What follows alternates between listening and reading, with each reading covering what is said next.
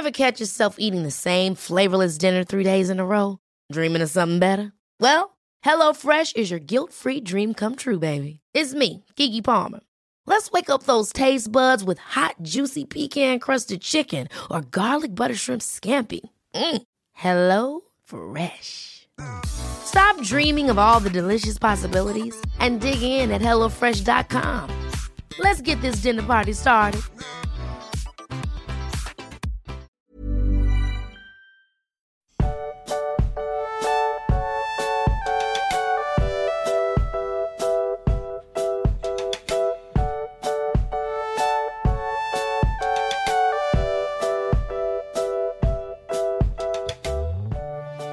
Magst, ich habe zwei Einstiege für dich.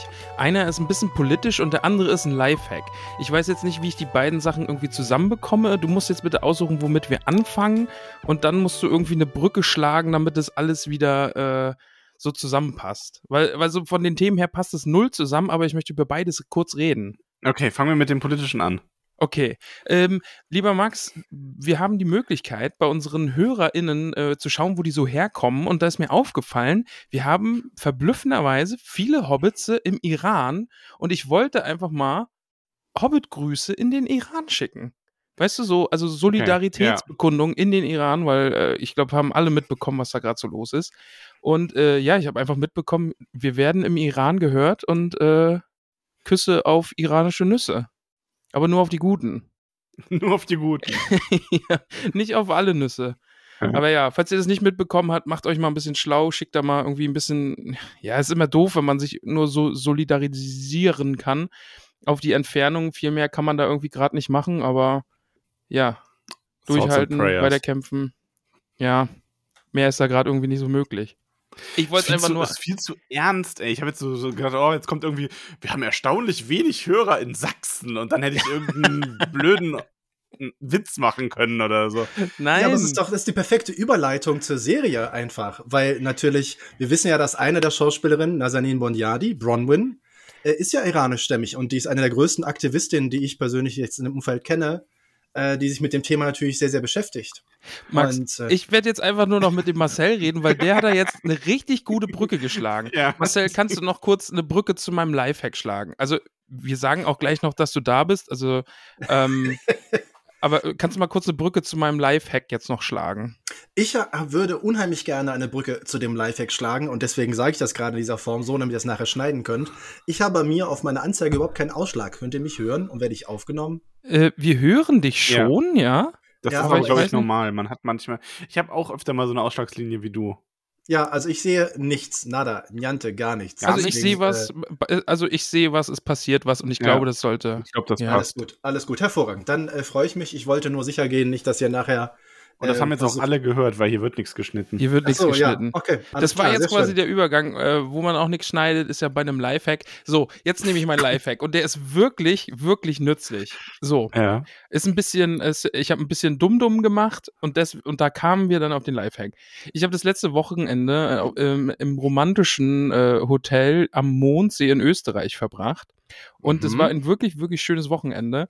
Und aber auf dem Rückweg ist uns dann aufgefallen, Mensch, also wir sind mit dem Auto meiner Mutter hingefahren und das Dumme ist, wenn man das Licht anlässt und aussteigt, es piept nicht und es sagt dir nicht, Mensch, das Licht ist noch an.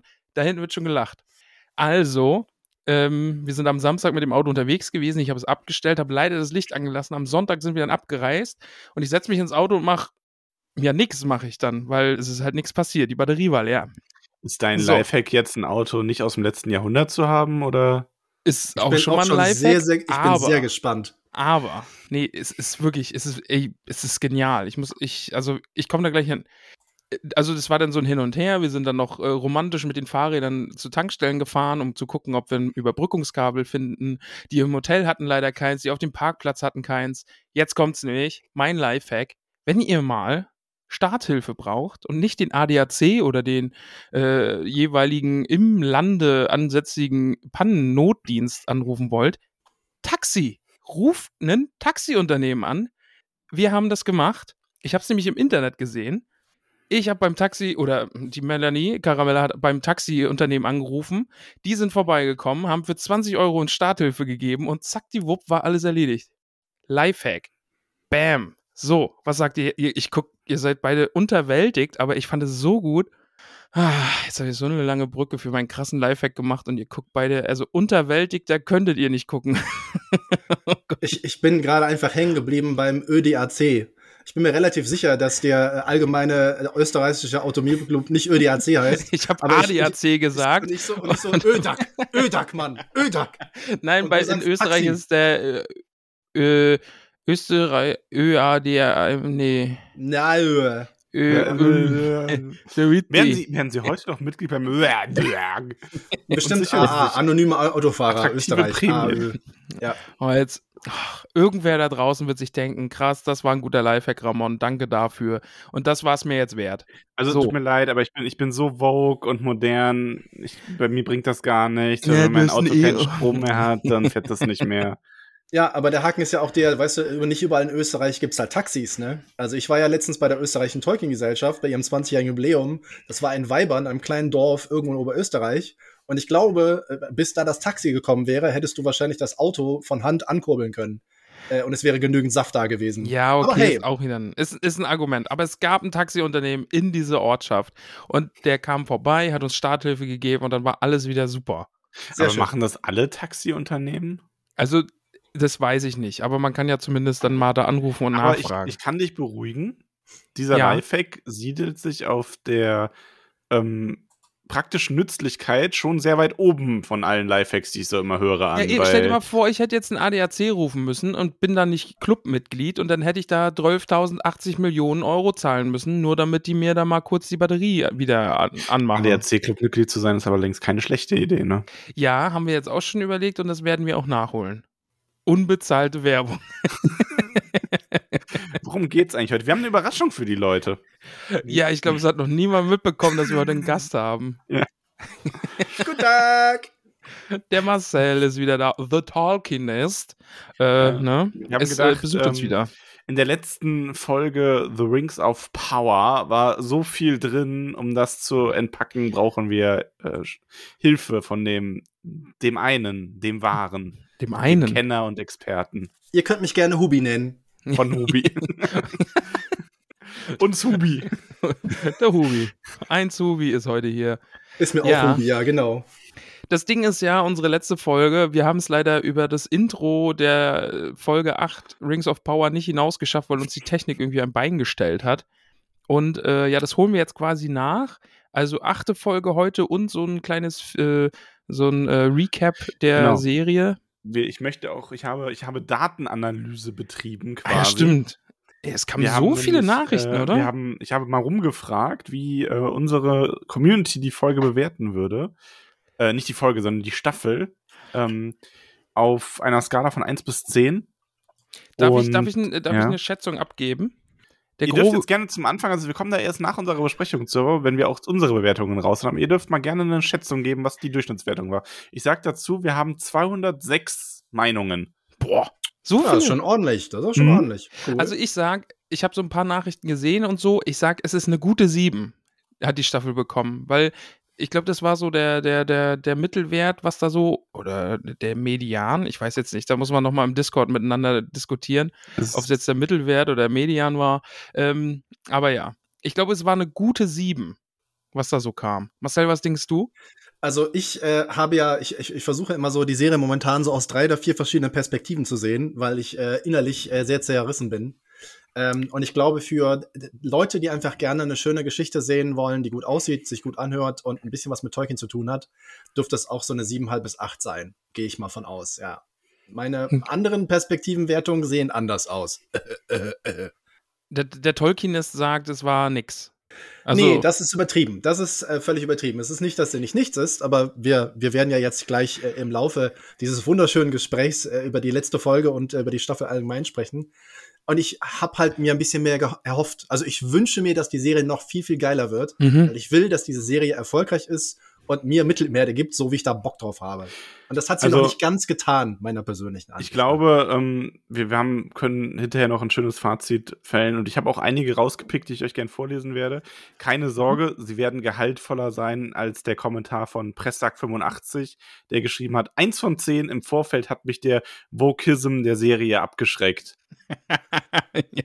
Halt ein ah, ich habe Intro, ja. ich habe ich hab heute übrigens ja. im Intro auch schon wieder gegendert, ne? Also äh, Fleischsack 007 hört auch, glaube ich, gerade nicht mehr zu. Ich äh, muss auch zugeben, ich erinnere mich daran, dass unheimlich viele Leute mich angesprochen haben, die jetzt überhaupt keine Tolkien-Fans sind und eigentlich auch gesagt haben, na, ich weiß nicht, äh, ob ich mir die Serie angucken will. Und weil so viele Leute irgendwie gesagt haben, oh, Wokeism, oh, böse Serie, oh, Scheiße und irgendwas, linksgrün versifft, haben sie gesagt, das hört sich jetzt mal für mich interessant an, jetzt gucke ich mir die aus Prinzip an. Ja. Und das fand ich eigentlich schon wieder ganz süß, muss ich sagen. Ja, das ist dann schon wieder cool, ja. Aber wollen wir mal in die Folge starten? Lass uns mal in die Folge starten. Max, wollen wir das, den, den, den, den kurzen, die kurze Szene vor dem Intro nochmal besprechen? Aber die wurde ja eigentlich schon von uns besprochen, ne? Ja, aber nur so, nur so kurz. Ich würde sagen, wir halten die Folge eh so ein bisschen knapper, Ja, können wir gern machen, weil, ja. Also, erste große Szene vor dem Intro. Ähm, der Stranger trifft. Oh Gott, ich höre schon wieder den Hass in deiner Stimme, was den Stranger angeht. Trifft auf äh, Nore. Aber halt, es ist gar nicht Nore. Es ist. Ja, was ist es denn? Ja, Marcel. Das ist eine von den. Ach so, Marcel, du musst es beantworten. Ich darf. Ich, ich erinnere mich an irgendeine so Szene, wo, wo äh, drei ganz bezaubernde Kreaturen äh, durch die Gegend äumeln und äh, mit magischen Stäben durch die Gegend zaubern. War das irgendwie sowas? Ich glaube, das war das, ne? Ja, das ähm, ist, also das ergibt sich dann hinterher aus dem. Ja, ja. Max, erinnerst du dich noch an die wunderbare Sprachnachricht vom namenlosen Historiker, die er uns geschickt hat zu den äh, drei Damen? Also, ich, ich, musste schon lachen. Also zusammengefasst ging es darum, dass ja die drei Damen irgendwie überall herumlaufen und fragen, und nee, sie sagen eher, oh, du bist Sauron, oh, du bist jetzt Sauron. Und dann die heiligen drei beim, Königinnen, ja. Ja, so ein bisschen. Ja, ich glaube, jeder muss ja. daran denken, ja. oder? Ja. Oh, wir folgen einem Stern. Was Sternhagel oh. voll seid ihr. Aber du hast doch nicht mal eine Hütte, Mann. Du hast doch nicht mal eine Hütte, ey. Aber der namenlose Historiker sagt dann auch, ja, sie hätten dann bei ihm geklingelt und auch zu ihm gesagt, oh, du bist Sauron. Und ja, es ist. Ja, Wir es hatten ist den Witz auch in unserer letzten Pen and Paper Runde so ein, zwei Mal. Okay. So, bist du der große, große Böse? Ja, also, ah. aber hier, hier nehmen sie ihn ja erstmal quasi, also nicht wirklich gefangen, sie überraschen ihn mit dieser Nori-Shapeshift-Geschichte. Äh, mhm. Und er steht dann da so und denkt sich so, oh, krass, voll die Ladies. und ähm, sie, sie sagen dann, ja, hier, wir sind hier, um euch zu dienen, Sauron. Und ich glaube halt wirklich, das Original niemand auf der Welt, der das gesehen hat, in dem Moment gedacht hat, ach krass, der ist ja wirklich Sauron. Ich und schon. Während ich gerade rede, fällt mir auf, dass du letzte Woche ja. schon gesagt hast, dass du das gedacht hast. Ich hab's geglaubt. Ich hab denen das auf, abgekauft. Ja, und ich fühle mich da auch nicht schlecht. Ein paar Hobbits haben geschrieben, nein, du bist nicht doof, dass du darauf reinfällst. Ich habe es in dem Moment auch einfach geglaubt. Also es gibt Hobbits da draußen, die auch gesagt haben, okay, wow, der Stranger ist jetzt wirklich Sauron. Aber du hast es natürlich alles durchblickt. Na, natürlich. Ich bin halt schmort. ja, so richtig. Marcel, hast du geglaubt, dass es Sauron ist oder hast du gedacht, it's, it's a trap? Naja, der, der, das Ding ist ja, dass die gesamte Staffel über ja der, der Reveal, der, die, oh mein Gott, das ist Sauron oder sie oder er oder es ist äh, Sauron. Es hätte ja auch irgendein Baum sein können, irgendwo äh, in der gesamten Landschaft. Ähm, dass, dass das zu Beginn der Folge gemacht wird, hielt ich für unlogisch sondern ich bin halt davon ausgegangen, dass das der Cliffhanger ist. Also, dass die, mhm. wenn, wenn wir erfahren, wer Sauron ist, muss es definitiv am Ende sein. Und wenn so in der gefühlt ersten, zweiten, dritten und vierten Minute von der achten Folge, ja, übrigens das Sauron. Und dann denkt ihr so, ja, und was macht ihr jetzt den Rest der Folge? Äh, äh was? Dä? Äh, und deswegen hatte ich da so ein bisschen, bisschen meine Schwierigkeiten am Ende. Äh. Ja, wenn man nur fünf Minuten drüber nachdenkt, dann macht es natürlich null Sinn, dass jetzt am Anfang gesagt wird, oh, großer Meister Sauron. Aber in dem Moment hat es mich einfach gekriegt und ich habe mir gedacht, what, das ist jetzt Sauron? Oh Gott, nein, du bist doch Gandalf, du darfst nicht Sauron sein.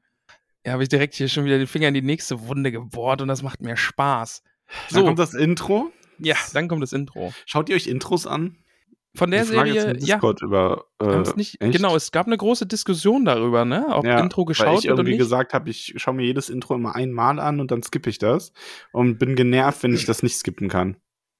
Ich, ich glaube, wir haben jedes Intro geguckt. Bei einer Folge habe ich, glaube ich, mal auf Skippen gedrückt und ähm, weil ich einfach die Folge sehen wollte. Ich war so heiß drauf, ja, okay, soll jetzt weitergehen. Ich kann jetzt nicht das Intro gucken. Aber da wurde ich dann von der Seite auch sehr empört angeschaut, dass ich jetzt einfach dieses schöne Intro weggedrückt habe. Und seitdem habe ich es nicht mehr gemacht. Ich, ich finde ja die Schwierigkeit so ein bisschen, also es gibt natürlich Intros, äh, die so richtig in Erinnerung bleiben und wo man irgendwie auch, wenn man nicht unbedingt Fan ist, äh, sich daran erinnern kann. Also das, ohne den Namen einer gewissen Serie groß zu nennen, aber äh, A Song of Ice and Fire, also äh, Game of Thrones, hatte natürlich so ein Intro mit diesen sich entwickelnden geil. Städten. Ja. Und dann natürlich die einfach die Titelmelodie, die ist, auch wenn du kein äh, Game of Thrones Fan bist ja. oder sie noch nicht mal ganz gesehen hast, die kennt durch irgendwie kulturelle, äh, popkulturelle Osmose jeder Mensch. Also ja. wenn du die, die, die, die, die, die, die, die, wie sagst. Einmal muss man das von Katzen miaut gehört haben in seinem Leben. Ja. Auf jeden Fall. Betrunken gegen ihren Willen, was auch immer, aber du weißt es. Und ja. obwohl natürlich das Intro der Serie bei, bei Amazon schon super hübsch ist und sie sich offensichtlich auch Gedanken gemacht haben, hat mich das nicht bisher so begeistert. Und ich habe gestern meinen üblichen Rewatch von Deep Space Nine, Star Trek, angefangen. Und das Intro ist halt völlig geil. Und das ist eine 30 Jahre alte Serie. Und ich denke mir halt so, man kann halt Intros machen, die einen wirklich mehr in die Serie reinziehen. Weil du, du weißt ja bei Game of Thrones sofort, darum geht's. Das sind die Städte, das sind die Orte, das sind die Leute, da ja, geht's irgendwie ab. Und du wirst sofort, und da hast du halt obskure, wie auch immer natürlich mit einem Bezug zur Mittelerde existierende Formen, wo du dir aber dreimal denken musst, was soll denn das jetzt sein? Also, und ich ja, glaube. Das ist ja vor allem sowas, da denkst du dir so als ähm, der einzig wahre äh, Tolkien ist, denkst du dir natürlich, ja, ja, gut, das ist das und das. Ja, aber ja. so 0815 Dumpfbacke, die sich das anschaut, ähm, also mit Dumpfbacke in Bezug auf Wer der Ringe jetzt nicht allgemein Dumpfbacke, ja. also die auch, die sind auch mit inbegriffen, aber nicht nur gemeint. Ähm, die sehen da ja dann nur diese abstrakten Formen. Das muss ich auch sagen. Also Game of Thrones hatte schon, äh, finde ich, eins. Also die, die ähm, erste Serie hier, die, die sie dann so verhunzt haben, die hatte aber ein geiles äh, Intro. Von mhm. der neuen von ähm, äh, hier Haus der Drachengeschichte, mhm. das schauen wir gerade auch aktuell, da würde ich mir sogar immer wünschen, das auch wegdrücken zu können, weil das ist ja auch irgendwie verändert sich und das ist interessant, aber da muss ich schon wieder zu viel denken. Es ist mir schon wieder zu hoch bin ich wohl auch nicht so smart. Und vor allem gerade bei Sky freue ich mich dann immer, wenn die Serie losgeht. Das ist jetzt keine Werbung für Sky, sondern eher ein großes, äh, großer ausgestreckter Mittelfinger, dass ich mir nicht dafür bezahle und mir da was ansehen will, erstmal sechs Minuten Werbung anschauen darf. Auch schön. Wow. Und, und der Haken ist halt, wenn du so ein paar ältere Leute, frag, äh, Leute fragst, also wie zum Beispiel mich, ne? ihr seht ja, ich kann schon nicht mal mehr äh, zusammenhängende Sätze formulieren in meinem hohen Alter, jetzt über 50. Ja. Ich erinnere mich halt an, an die guten alten 80er. Da gab es mal so einen Künstler oder halt Mischung aus Künstler und experimentellen Künstler. Der ist irgendwie durch die öffentlich-rechtlichen Sendungen gegangen und der war halt bekannt dafür, dass er so eine große Metallplatte mitgebracht hat und seinen Geigenbogen und der hat halt eben diese Figuren gemacht. Das ist ja einfach ein mathematisch, was auch immer, Phänomen. Wenn du eine Seiden, diesen Seidenbogen da dran ziehst und auf Metall die Schwingungen entstehen, dann entstehen diese Figuren. Klebidischen Figuren, mhm. wie immer das heißt. Ja. Und das, das ist halt so meine Erinnerung. Ich denke halt sofort so als Kind irgendwie so, oh cool, dass dieser geile Typ, der so und es stehen andere Figuren auf der Platte. Genau das ist halt passiert. Und ich, und die verkaufen es halt also als super mega brillante Intellektuelle intellektuelle Idee und nicht so, naja, nimm dir einfach ein Stück Blech und einen Bogen oder ein Stück Seide oder irgendwas und du kannst das auch machen. Aber das ist mein Problem und ich gebe das gerne zu. Es sieht toll aus. Halt also, wir haben, kann man festhalten, das Intro jetzt in der Besprechung nicht übersprungen. Nee. Wir kommen aber trotzdem zu der nächsten Szene und äh, es beginnt mit einer Slow Motion von Galariel auf ihrem Ross. Und diesmal guckt er gar nicht auch so doof wie das erste Mal am Strand. Also, das ist. Nee, aber es ist trotzdem mal wieder so, okay, wow, ja, gut. Sie reitet gern, ich hab's verstanden. Aber ja. da haben sie auch mal direkt hier eine Kritik, ne, von wegen hier Heilbrand, oh, der ist doch so schwer verletzt und jetzt reiten sie einfach mit ihm los und der, jetzt haben sie ihm irgendwie mal ein Pflaster drauf gemacht und jetzt kann er wieder auf dem Pferd sitzen. Nee, der hängt hier eher mehr so schlecht als recht auf seinem Pony und äh, kommt so mit letzter Kraft, ich glaube, sechs Tage sind sie geritten, sagt Galadriel, oder? Ja. Äh, kommen sie dann eben in der Stadt an und sie brauchen einen Heiler. Ähm, aber dann sind wir, glaube ich, kurz erst bei Celeborn. Elrond und Celebrimbor, ja. ja. Celebrimbor, Celeborn. Ach, irgendwas hier, Hauptsache Zwerg. Erstmal Distanz, äh, sechs Tage. Was sagt unser, unser Kenner zu der Strecke naja, in sechs Tagen? Naja, es ist ja von Befordor bis Eregion. Also, also machbar ist das schon, aber ich habe auch nicht das Gefühl, dass wir uns bei dieser Serie jetzt groß Gedanken machen müssen über Abstände und mhm. die korrekte Verwendung von Abständen, seitdem äh, Galadriel angefangen hat, Meere du zu durchqueren und zwar völlig problemlos. Ähm, nö, ist, ist vollkommen okay. Also ich habe halt Schwierigkeiten zu glauben, dass jemand, der schwer verletzt ist und sechs Tage lang reitet, das übersteht. Aber es ist halt Heilbrand und Heilbrand ist cool. Vielleicht an dieser ja. Stelle ein kleiner Spoiler. Achtet nee, mal drauf später, warum er das so problemlos wegsteckt. Es gibt Gründe. Ich glaube, so cool ist er gar nicht. Ich glaube, der ist eher ein heißer Typ, würde ich meinen. Na, okay. Ich meine, meine, meine Gags zünden heute. Vielleicht sollten wir einfach die Kamera doch wieder ausmachen, wenn ich so einen Max leeren Blick sehe, wenn ich irgendwas Lustiges sage. Das, das, das blutet mir einfach das Herz, ey. Nee, es ist schon. Wir sind halt keine Viggo Mortensen Fanboys. Also wenn, weil wir brauchen einen jungen, heißen Aragorn und jetzt haben wir ihn. Ja. Und er heißt halt Halbrand. Was ja. in Deutschland ja zu so einem einzigartigen Witz geführt hat, äh, der immer wieder großartig ist. Ich hätte gerne eine Halbrandbrille. Das kann, ich, das kann ich halt keine, keinem Engländer, keinem Amerikaner erklären. Das ist halt okay, ja, Halbrand. Mhm. Ich schaue auch bei seinen Witzen so, siehst du. Ja, okay. Wir sind bei Elrond und äh, Celebrimbor und ähm, mich würde mal allgemein interessieren, äh, wie gefallen dir diese beiden Figuren eigentlich in der ganzen Serie? Marcel. Ich ähm, muss zugeben, ich bin eigentlich, ich bin ein bisschen Fan von Celebimbo, eigentlich, weil, weil die Idee ist natürlich, es ist der größte Schmied gefühlt äh, nach Fëanor, seinem Großvater. Und ich finde jetzt, ich habe kein Problem damit, dass er irgendwie, was ja manchmal gesagt wurde, er ist vielleicht ein bisschen zu alt und nein, er schmiedet nicht halbnackt und nein, wir sehen keine nackten Oberkörper, was offensichtlich äh, von einer großen Zuhörerschaft äh, doch immer wieder gewünscht wurde. Ähm, ich ich finde ihn eigentlich ziemlich gut, weil der auf seine Art und Weise halt diesen unsterblichen Elben mit äh, großem Ehrgeiz schon versucht darzustellen. Und zwar so als diesen typischen Wissenschaftler, oh mein Gott, ich bin auf der Suche nach Wissen, ich will das einfach ausprobieren und wenn dabei übrigens irgendwie das Nebelgebirge in die Luft fliegt, ist auch egal, dann nehmen halt das nächste Gebirge, weil das ist ja dann nur ein Fehlschlag. Und das ist Celebrimbor und das ist genauso Feanor. Um des Wissens willen nehmen die alles in Kauf, weil ihnen das nicht egal ist, sondern die sehen das überhaupt nicht. Die sehen die Konsequenzen ihres Handels nicht. Und das finde ich, bringt der Schauspieler eigentlich ziemlich gut rüber. Also mir gefällt Celebrimbor eigentlich ganz gut. Und auch ja, eben dieser, auch dieser getriebene Künstler auch so ein bisschen, ne? Also, das ist ja, was die in der Serie auch so rüberbringen.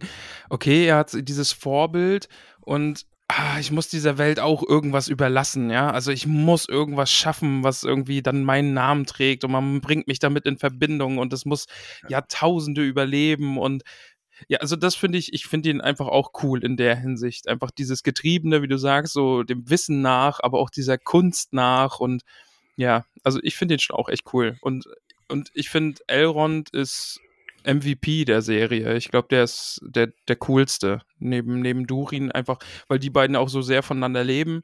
Aber Elrond mag ich sehr. Auch wenn er kurze Haare hat. Also, ja.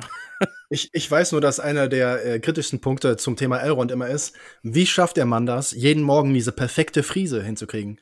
Also wie geil perfekt sitzt Elronds Haar. Er ist wild, er läuft durch die Gegend, er redet mit Galadriel, er redet mit Durin, er macht dies, er macht jedes, er reitet durch die Welt und egal wo du bist, es ist so ein bisschen wie so die drei Wettertaft, so eine alte, wunderbare, schöne Haarspray-Werbung. Egal wohin kommt, die Frisur sitzt.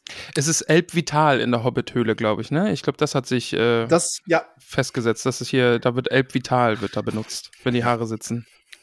Das ist ja. endlich mal ein Marketing-Ding, wo ich mir sagen würde, wenn Prime Video und Amazon das aufgreift, oh mein Gott, könnten die damit Geld verdienen. Wie geil wäre das? ja. Ehrlich. Ja, ja, ja, ja. Sei wie Ich haben die, äh, mich stören die kurzen Haare der Elben an sich überhaupt nicht. Ähm, es ist natürlich ein bisschen so, also, also gefühlt hat fast jeder Elb jetzt die kurzen Haare dann. Das ist ein bisschen schade irgendwo. Auf der anderen Seite, vielleicht war das gerade Trend zu der Zeit, wer weiß das schon. Ja. Ähm, ist aber tatsächlich einer der Punkte, wo ich mich überhaupt nicht groß drüber aufregen kann, weil pff, haben die halt kurze Haare. Also ich finde, wenn die so, wenn die gut gespielt sind und gerade bei den beiden finde ich, ist das so, man merkt ihnen das auch, man merkt auch in der Unterhaltung, in der Folge am Anfang, so wie Celebrimbo wirklich, der will ja gar nicht glauben, dass sie da jetzt gescheitert sind und ich glaube, das ist auch einfach so ein bisschen, der will nicht glauben, dass er daran scheitert. Mhm. Ähm, während Elrond mehr so, dies, ja gut, wir müssen jetzt den Hochkönig informieren über unser Scheitern und dann müssen wir halt einfach gehen. Ähm, Schade. nimmt das ja. mehr hin, aber ich finde die beiden wirklich ganz, ganz großartig. Trotz oder wegen der Haare, ich weiß es nicht.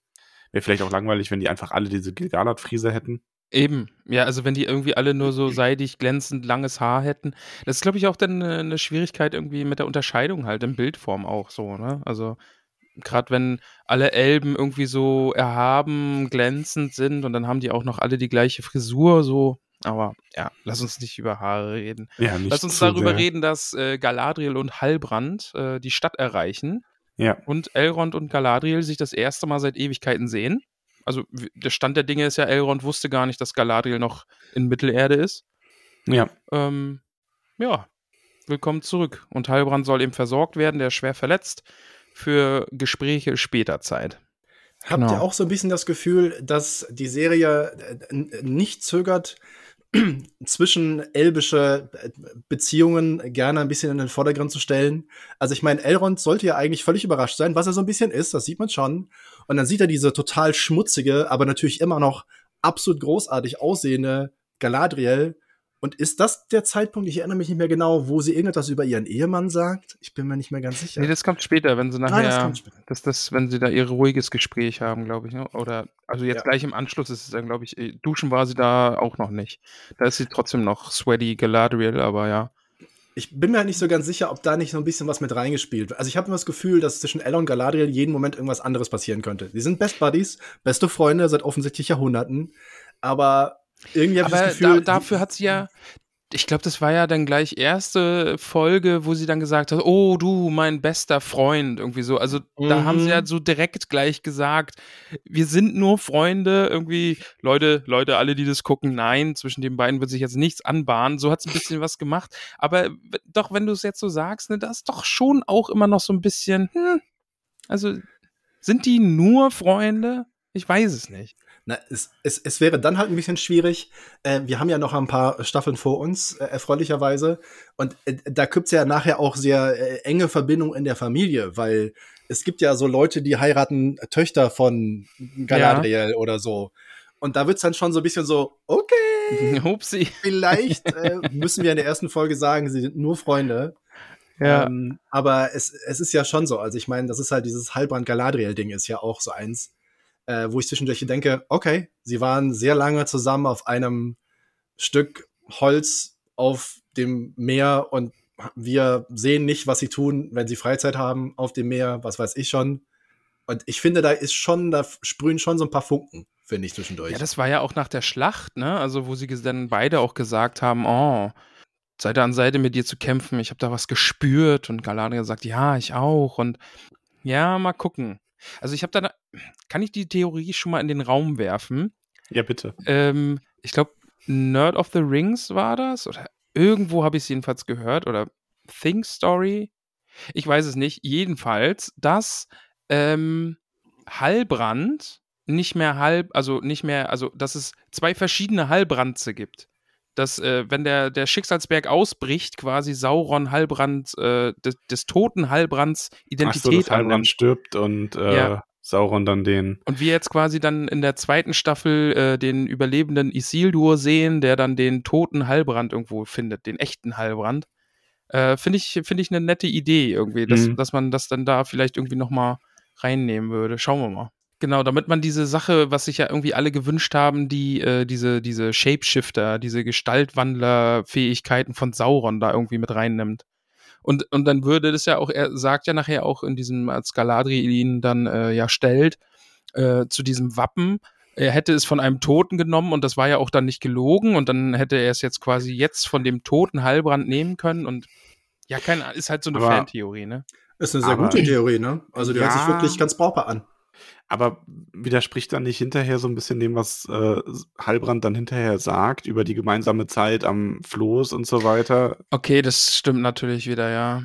Und ganz ehrlich, ich glaube auch, dass das zu komplex ist für ja. die Serie. Vor allem für, ähm, du müsstest das ja in der zweiten Staffel auflösen. Und ich glaube, dass das den, dass das zu ähm, komplex ist und zu sehr in die erste Staffel wieder reingreift. Mhm. Ähm, du würdest das, glaube ich, wenn dann so in der Mitte der Staffel irgendwie ähm, rauskommen lassen, wer Heilbrand ist. Und ähm, dann am Ende der Staffel auflösen, dass er dabei erst in der Mitte den Körpertausch gemacht hat oder sowas. Also ja. Roten übernommen hat. Ja, aber so, so rückgreifend stimmt, das, das macht sich dann echt schwer in der Serie, glaube ich. Ja, schauen wir mal. Galadriel und Elrond haben ein Gespräch und was mir da gefallen hat, ist, dass sie zumindest versuchen, ähm, auch wenn es viel zu spät kommt, so ein bisschen zu erklären, warum Galadriel da ins Wasser gesprungen ist, was halt im Grunde völlig idiotisch war. Mhm. Weil sie das ja niemals hätte schwimmen können. Aber sie erklärt es ja in dem Gespräch mit Elrond so, dass sie gespürt hat, dass sie nicht bereit oder nicht würdig dafür wäre, ähm, nach äh, in den Westen zu gehen und dass sie deswegen einfach vom Schiff springt, so nach dem Motto, ich will nicht und ich hoffe jetzt das Beste. Und dann hat das Schicksal sich halt irgendwo so gefügt. Ich finde halt, ähm, es ist ganz witzig, weil auf der einen Seite finde ich es gut, dass sie da eine, ähm, ja noch eine Begründung quasi bringen oder ihr, ihr, ihr irrationales Handeln zumindest ähm, nachvollziehbar machen wollen. Auf der anderen Seite merkt man, wenn sie das so ausspricht, wie unfassbar dumm das eigentlich auch alles war. Also sie zeigen damit so ein bisschen selber auf, dass das, finde ich, irgendwie in dem Moment dann schlecht geschrieben ist. Keine Ahnung. Also ja. Es gibt ja zum Beispiel auch die äh, unheimlich unterhaltsame Fantheorie, weil die Frage ist ja, wie kann es sein, dass äh, Halbrand, äh, beziehungsweise Sauron oder wer auch immer das dann ist, äh, da auf diesem äh, Schiffchen, diesen Rest Überresten rumlümmelt und darauf wartet, dass Galadriel vorbeischwimmt. Also so von wegen so, ich warte mal 100 Jahre hier vielleicht oder so, keine Ahnung, dann fange ich die schon irgendwie ab. Ähm, aber das könnte natürlich auch sein, und das ist eine der Theorien, dass diese gesamte Szene mit, wir schicken ein Schiff irgendwie rüber, äh, in Galadriels Kopf auch nur so eine Fantasie oder sonst irgendetwas ist äh, und das gar nicht so wirklich in der Form passiert ist, sondern man sie da irgendwie hin teleportiert hat oder keine Ahnung. Und ich stand auch immer so ein bisschen da und dachte mir, irgendwie, da, irgendwo, da sind definitiv ein oder zwei bis 27 Logiklücken. Also einfach die Wahrscheinlichkeit, dass man auf einem Ozean genau dieses, die einen Schiffbrüchigen findet, die zufälligerweise Hallbrand beinhalten, äh, ist halt ein bisschen ähm, weit hergeholt. Aber das macht ja nichts. Wir brauchen einfach, dass die beiden zusammenkommen und fertig ist. Ich weiß es nicht genau. Also ich äh, bin, meine Schwierigkeit mit der Serie ist halt, dass sie sehr, sehr frei mit Logik umgehen. Und ich muss nicht Logik haben die ganze Zeit, um Gottes Willen. Aber so ein paar Sachen sind schon so, hm, ist das Halbrand schon Sauron? Ist es Halbrand Sauron? Wie mhm. kann es sein, dass Galadriel was mit Sauron vielleicht anfangen will? Das wäre natürlich eine schöne Anspielung, weil wenn Galadriel tatsächlich Sauron verfällt oder auf ihn hereinfällt, das wäre natürlich, wie bitter wäre das für Galadriel, die seit Jahrhunderten nach ihm sucht und in Wirklichkeit ist er direkt vor ihr. Das finde ich eine geile Idee. Ja, ja, das mag ich auch. Und vor allen Dingen, also das greift jetzt ein bisschen vor, aber diese Szene dann auf dem Floß, wo er eben sagt, du hier, werd meine Königin und du bist der, das Gegenpol oder der Gegenpol zu mir und so. Und, aber da mag ich die Verbindung ja dann wieder, ne? Also das ist ja Herr der Ringe, wenn sie Frodo sagt, äh, nee, ich kann den Ring nicht annehmen, weil ich werde eine grausame, wunderschöne Herrscherin und dass das damit so ein bisschen spielt und so. Also, aber da kommen wir nachher noch, noch zu. Ähm, sprechen wir über den Elefant im Raum. Äh, Galadriels Ehemann ist äh, offenbar verschollen. Ja, für einige Leute würden noch sagen, dass es sein Name ist. Elefant, nicht Killebrand. ja. Ähm, also, wenn man das jetzt gehört hat, also sie spielen ja schon damit, dass man jetzt denkt, der ist tot. Wurde das in der Folge nochmal groß erwähnt? Das sagt sie doch Elrond, oder? In dem? Hm, ja. Reden, nee, die reden da doch nicht mehr drüber. Das ja, wäre das nur einmal. ist das nicht, ist das nicht in der achten Folge? Das ist ein einziges Mal, wo sie sagt, er ist mir irgendwie verloren gegangen. Nee, das erzählt sie, das erzählt sie Theo in der Folge davor. Echt? Ja. Okay. Da erzählt, da, also über Killeborn haben wir schon gesprochen. Ah, okay. Ich habe das jetzt der voll kommt in der, in der Folge ist das glaube ich gar nicht mehr. Ich habe das voll wir in der Folge. Wir haben nur dieses Gespräch, irgendwie. wo es darum geht, warum Galadriel ins Wasser gesprungen ist und dass Elrond sagt, er hätte ah, ihr stimmt. vertrauen sollen. Und dann wechseln wir in die Schmiede, wo äh, Heilbrand, den es offensichtlich wieder besser geht, der so reinspaziert und sagt so, ja, guten Tag, oh. was ist denn hier? Und Geil, also, ja, das ist die Schmiede von Kilebrimbo. Und Heilbrand so, was, der Kilebrimbo? Und Kilebrimbo oh. denkt so, oh. Die heißeste Schmiede, Mann, die heißeste Schmiede. Ja. Ja. Also da muss ich generell zu sagen, ich finde es großartig mit den beiden, aber es ist halt einfach zu wenig, oder? Also ja. Da hätte man so viel draus machen können, diese Verführung und dieses Umschmeicheln von also, Celebrimbor. Also okay, ja. Kommen wir mal, kommen wir mal an den, löffeln wir mal den Quark. Löffeln ähm, mal den Quark. Du hast ja die ganze Zeit Angst davor gehabt. Ich finde, Heilbrand als Sauron, ich mag das sogar. Ja. Alles in allem. Ich, ich glaube, ähm, wir haben irgendwie vor zwei, drei Folgen haben wir gesagt, nein, bitte Halbrand sei nicht Sauron, das wäre richtig, richtig kacke. Aber jetzt in der Folge muss ich auch sagen, die, ähm, die Auflösung hat mir gefallen und ich finde Halbrand als Sauron cool. Also ich weiß gar nicht, das habe ich, ich, ich sage immer, ich weiß es nicht und ich bin aber zu faul, das nachzuschlagen. Ich behaupte einfach immer weiter, dass ich es nicht weiß und ich werde es wahrscheinlich nie wissen mit ähm, Endgültigkeit. Ähm, ich weiß nicht, ob sie die Rechte an Anatar und dem Herrn der Geschenke überhaupt haben. Kommt der in okay. den Anhängen vor? Oder ist, haben sie die Rechte nicht?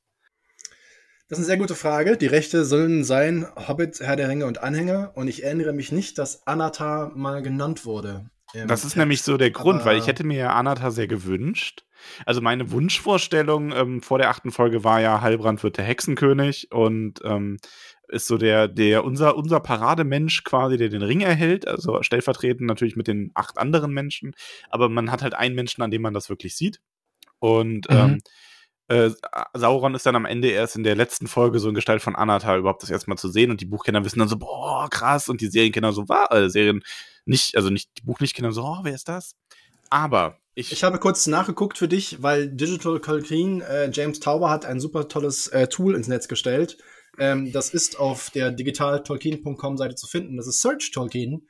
Er hat Herr der Ringe, Hobbit, Silmarillion und Unfinished Tales drin. Und ich habe gerade mal Anatar eingegeben. Und Anatar kommt vor im Silmarillion und im Unfinished Tales, aber nicht im Herr der Ringe und nicht im Hobbit. Okay. Das heißt, ja, wir dürfen den Namen also benutzen, ne? Ja.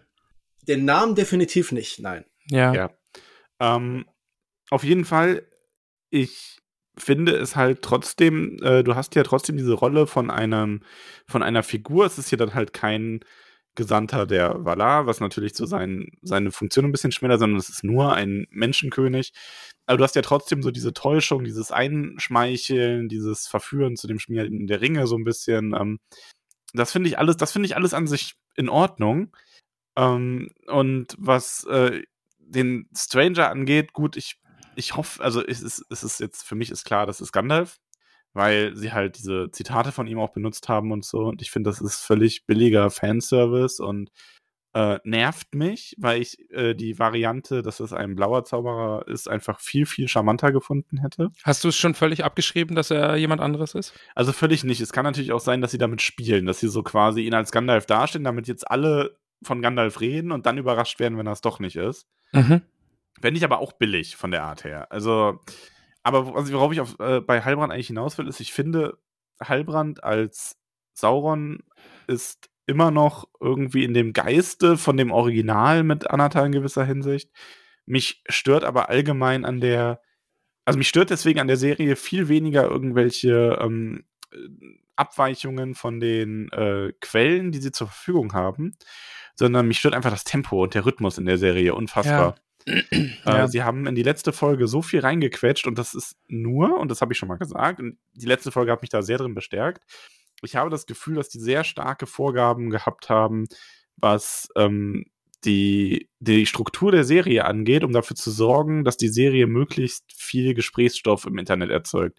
Mhm. Möglichst viele Tweets, möglichst viele Umfragen, wer ist jetzt Sauron, möglichst viel Mystery. Die Serie ist gespickt mit lauter Mystery-Boxen und es wird alles erst in allerletzter Sekunde, wenn überhaupt, aufgeklärt. Und gerade dieser ganze Heilbrand-Sauron-Geschichte, äh, ich meine, natürlich hätten Buchleser ab dem Zeitpunkt gewusst, sobald Heilbrand da in der Schmiede steht und anfängt, die in den Elben Süßholz ins Ohr zu raspeln, dass, ähm, dass äh, er Sauron ist. Aber gut, dann wäre das halt so gewesen. Das wäre aber eine wesentlich organischere Geschichte geworden, als dieses alles in die letzte Folge quetschen, nur damit man so einen Schock-Reveal haben kann. Mhm.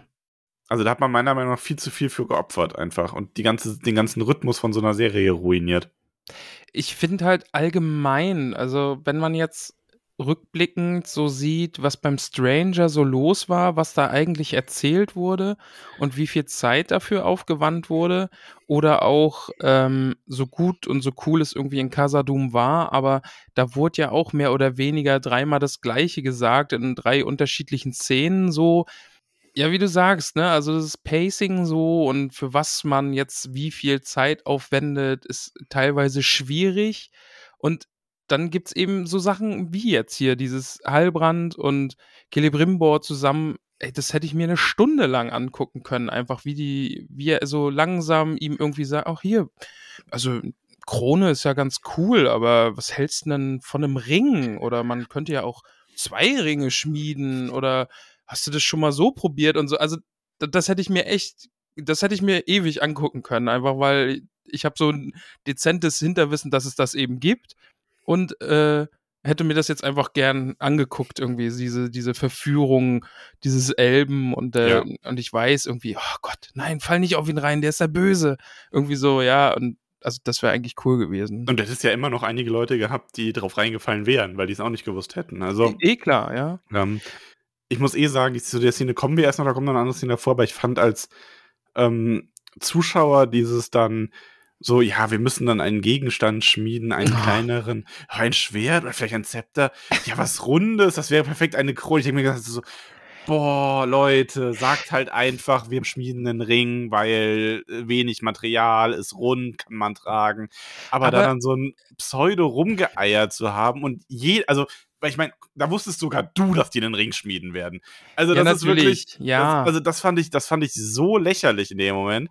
Und Aber sowas, ist, das macht mir halt die guten Szenen in der Folge dann leider echt so ein bisschen kaputt, dass ich da zwischendurch sitze und mir an den Kopf fasse und mir denke, redet da doch jetzt, verwendet doch jetzt eine Minute Screentime darauf, zu rätseln, was für ein Ding ihr schmieden werdet, wenn alle das schon wissen. Aber es ist doch nett, dass irgendwie Galadriel vorschlägt, oh, wir brauchen ein Schwert. Irgendwie, das ist doch die Galadriel in der Serie gerade. Natürlich will die, dass ein Schwert, ein Schwert geschmiedet wird. Elrond schlägt dann vor, ein Zepter. Äh, ist es Elrond ein Zepter?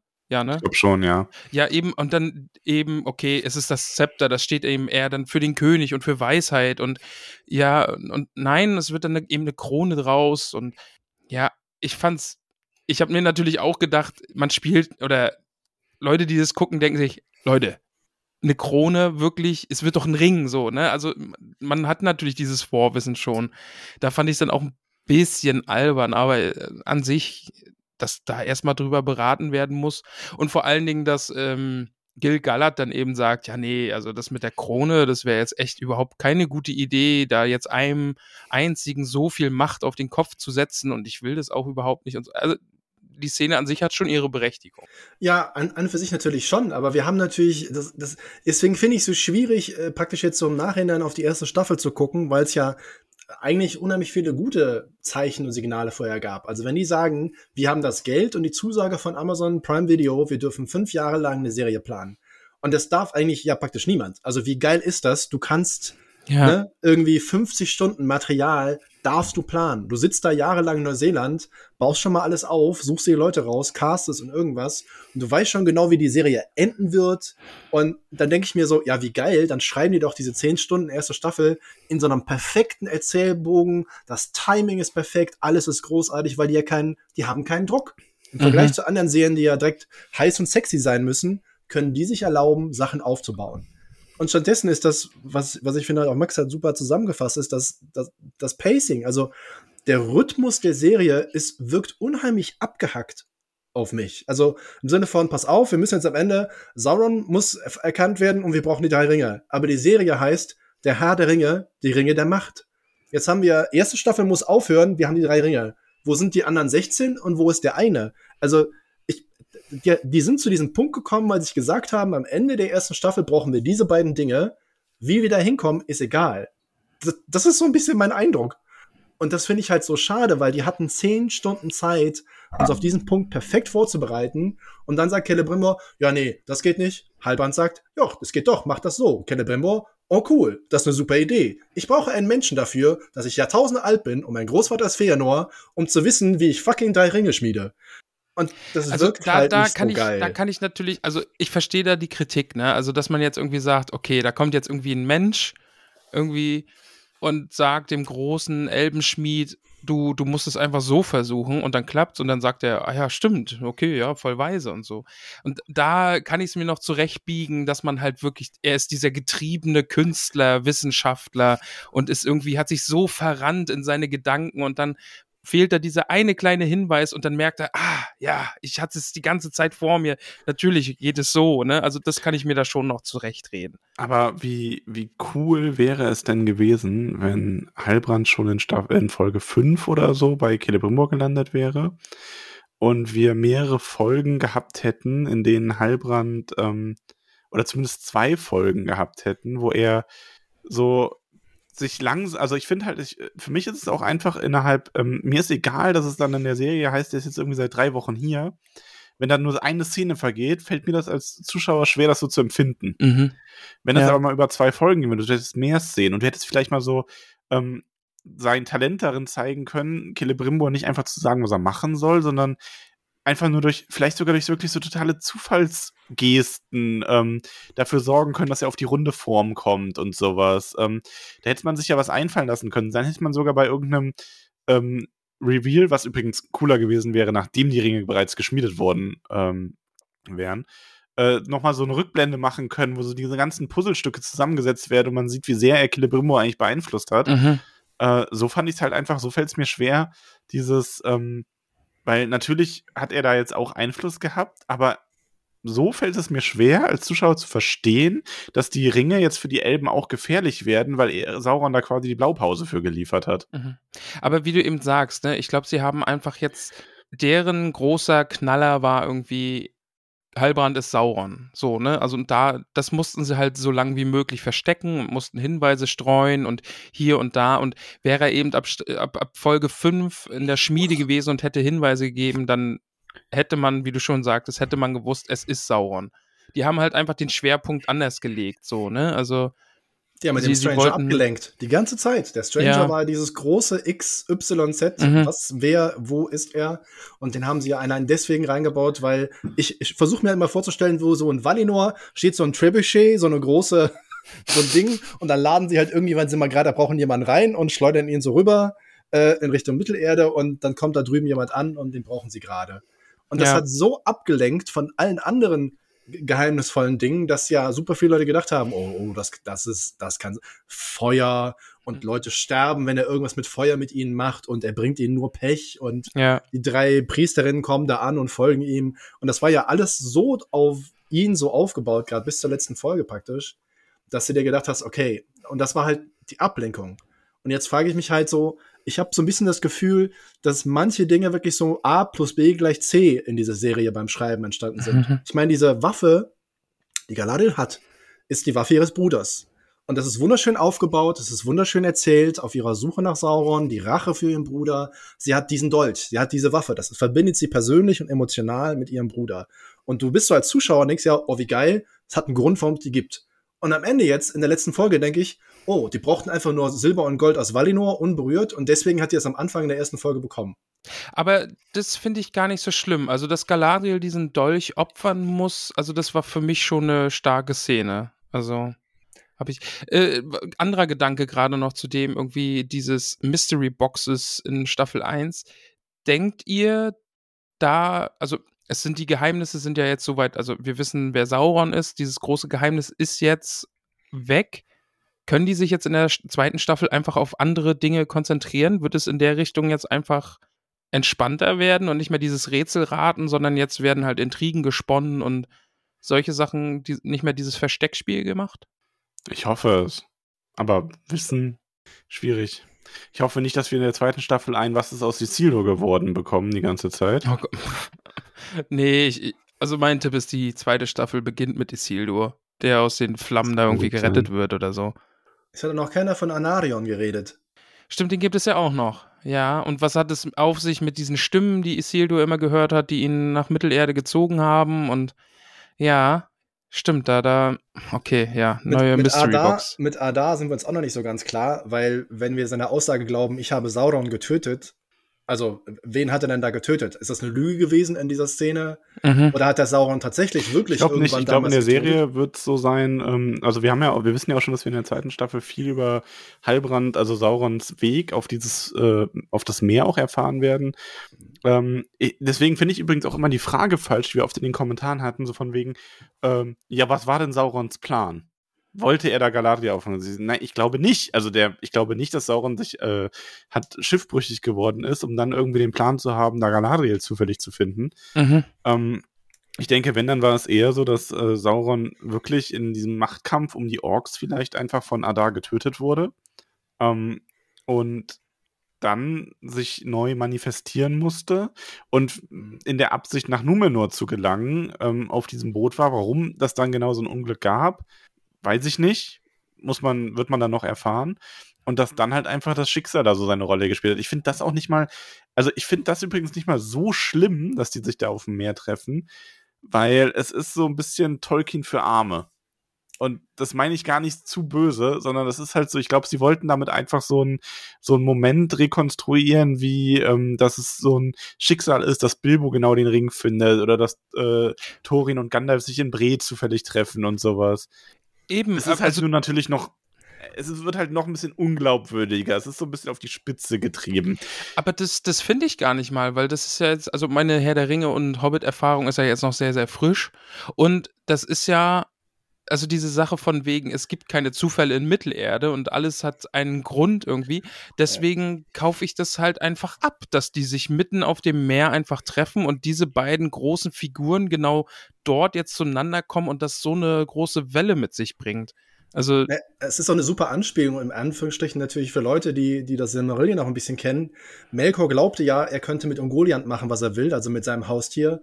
Sauron sagt ja im Herrn der Ringe, sein hier Kankra ist sein Haustier, mit der er da ab und zu mal so ein bisschen was Leckerchen hinschickt. Und vielleicht ist einfach dieser komische Wurm, der da im Wasser rumschwimmt, ist halt Saurons äh, Haustier. Und äh, der holt ihn halt herbei, wenn er gerade mal einen Schiffbruch braucht oder so. Mhm. Und hat sich halt verschätzt. Weil das ist halt auch wieder der Haken. Sein, ja. Das ist halt wieder der Knack, Knackpunkt, dass ja sowohl Melkor als auch Sauron sich offensichtlich darin verschätzen, dass sie mit ihren Haustieren äh, ja. gut umgehen können. Und das wäre natürlich wieder super Running Gag, der für Leute, die halt das Silmarillion kennen, so als kleiner Fanservice mit dabei wäre. Ja. Also. Jetzt kommt die Werbung. Du, Max, ich möchte mit dir wieder über Koro sprechen. Hast du Lust darauf? Ich rede immer gerne über Koro. Ja, ich bin auch dafür, dass wir nur noch Koro sagen. Ja, also, ja gut, ich mache das in meinem Alltag eh schon, wenn ich erwähne, oh Schatz, guck mal, wir haben noch die äh, schokogefrosteten äh, Himbeeren von Koro. ja, so mache ich das auch immer. Aber das passt ja auch ein bisschen, Max, denn wir haben jetzt fast Oktober und äh, mehr oder weniger steht die Weihnachtszeit vor der Tür. Und ja. das auch bei Koro. Denn, Max, jetzt halte ich fest, Koro hat Adventskalender. Ist das nicht schön? Das ist richtig schön. Und ich habe mir auch den, den veganen Adventskalender bei Koro bestellt. Den kriege mhm. ich. Da freue ich mich sehr drauf. Es gibt auch einen Nuss-Adventskalender. Überraschenderweise werden da, denke ich mal, Nussprodukte von Koro drin sein.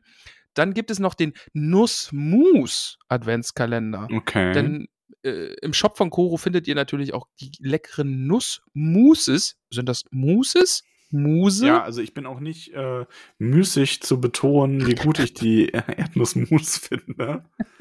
Also ein, ein Mousse für jeden Haushalt, würde ich oh, sagen. Es ist ein Mousse, ja? Ja. es gibt dann auch noch den Frucht-Adventskalender. Da sind dann natürlich die Fruchtmischungen drin von Koro. Und Max, wir hatten es auf dem Happening, wunderbare Energy Balls von Koro, die kamen nämlich auch richtig gut an und jetzt kann man einen Adventskalender haben mit 24 Energy Balls und dann kannst du jeden Tag, wenn du deinen Adventskalender aufmachst, mit einem Energy Ball starten. Das ist eigentlich ziemlich cool, weil ich mag die Energy Balls auch super gern. Die sind für mich so dieses perfekte, ähm, ich habe keine Lust zu frühstücken, aber ich muss dann mittags irgendwie los und bis man dann, also mein Mittag ist ja quasi, also mein Morgen ist ja euer Mittag, so als Nachtarbeiter. ja. Ähm, und bis man dann irgendwas gegessen hat, da ist der dann echt hilfreich. Also ich mag die gern. Ich mag die auch wirklich sehr. Und auch die, die Riegel und so. Meine Bestellung ist auf dem Weg zu mir. Leider kann ich da jetzt noch nicht schwärmen. Ich habe mir ein paar neue Süßigkeiten, Leckereien weißt, besorgt. Was ich gestern probiert habe? Na? Hauchdünne Zimtwaffeln. Ah, die hab, das habe ich leider zu spät gehört. Dann kam Geil. nämlich erst deine Story und die sollen auch echt gut sein. Ne? Geil. Ne? Äh, es ist wie weihnachtliches Esspapier, so ein bisschen. Die sind wirklich uh. so hauchdünn, aber es ist echt, es ist mega gut. Also lecker, lecker. Okay. Leute, ja. wir haben Wenn ihr auch geschwärmt. einen Koro-Adventskalender, also einen Koro-Adventskalender haben wollt, dann müsst ihr auf korodrogerie.de Genau. Und äh, da gibt es auch einen, wir haben auch einen Code. Wir haben extra einen Code für die Adventskalender, richtig, Ramon? Haben wir? Nein. Wir haben, haben wir unseren ganz normalen Koro. So. Entschuldige, ich dachte, wir hätten da einen extra Code für. Jetzt hast du alle Leute verwirrt. Nein, es ist natürlich wie okay, immer. Es, Entschuldigung, es ist wie immer. Nichts hat sich geändert, alles ist beim Alten.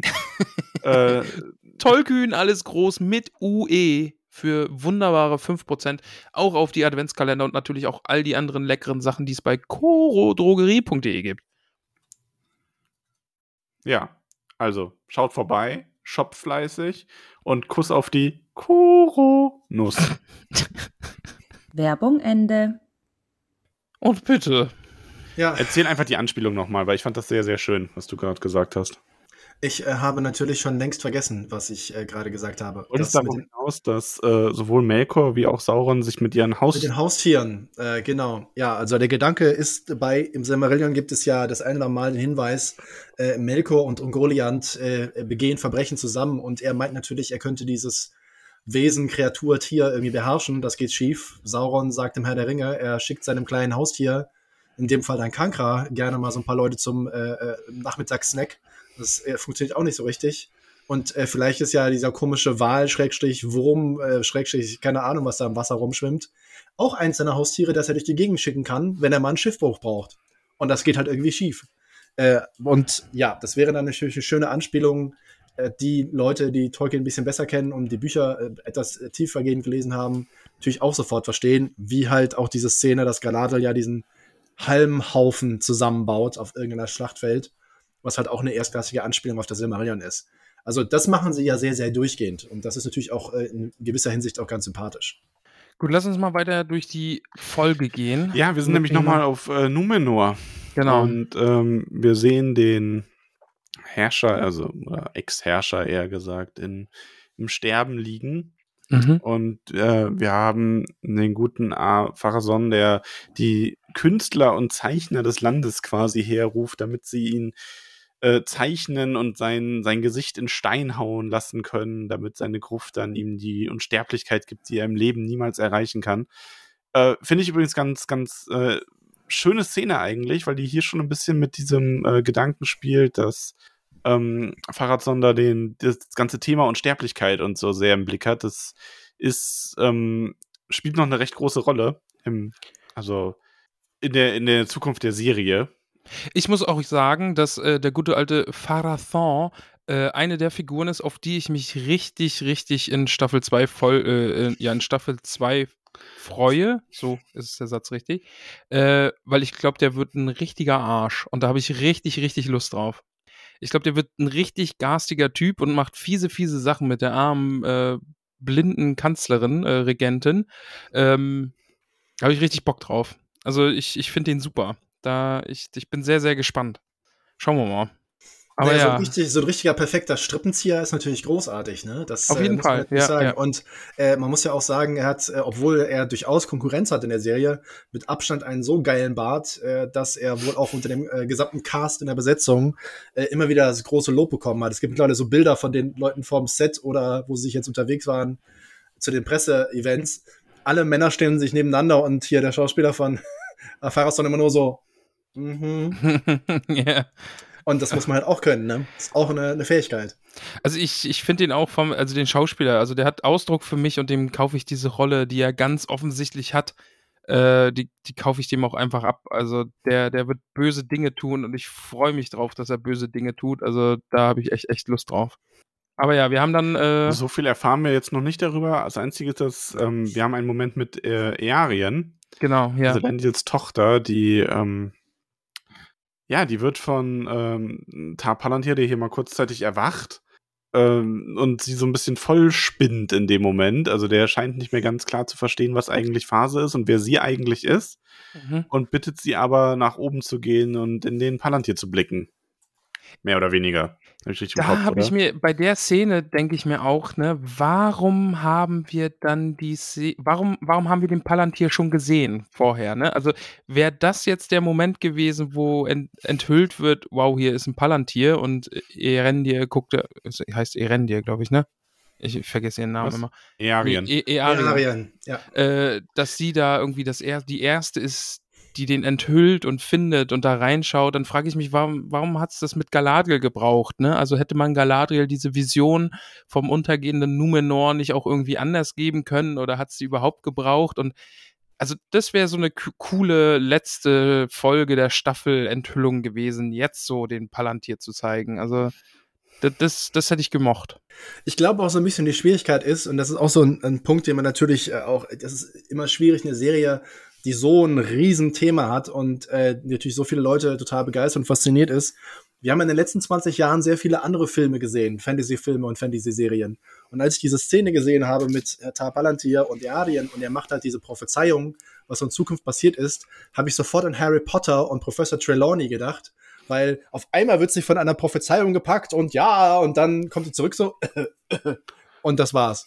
Und das finde ich halt so, so unfair gegenüber der Serie, weil die halt natürlich jetzt gerade mit allem anderen auch verglichen wird. Ja. Das finde ich halt immer auch so schwer.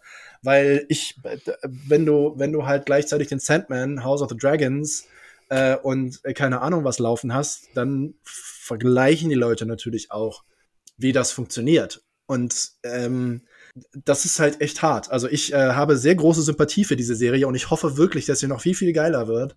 Aber die haben natürlich die Erwartung, a, sie müssen so gut sein wie alle anderen und sie müssen Tolkien sein. Ja. Ich habe mir da geholfen, indem wir nebenbei die letzte Staffel von The Walking Dead schauen.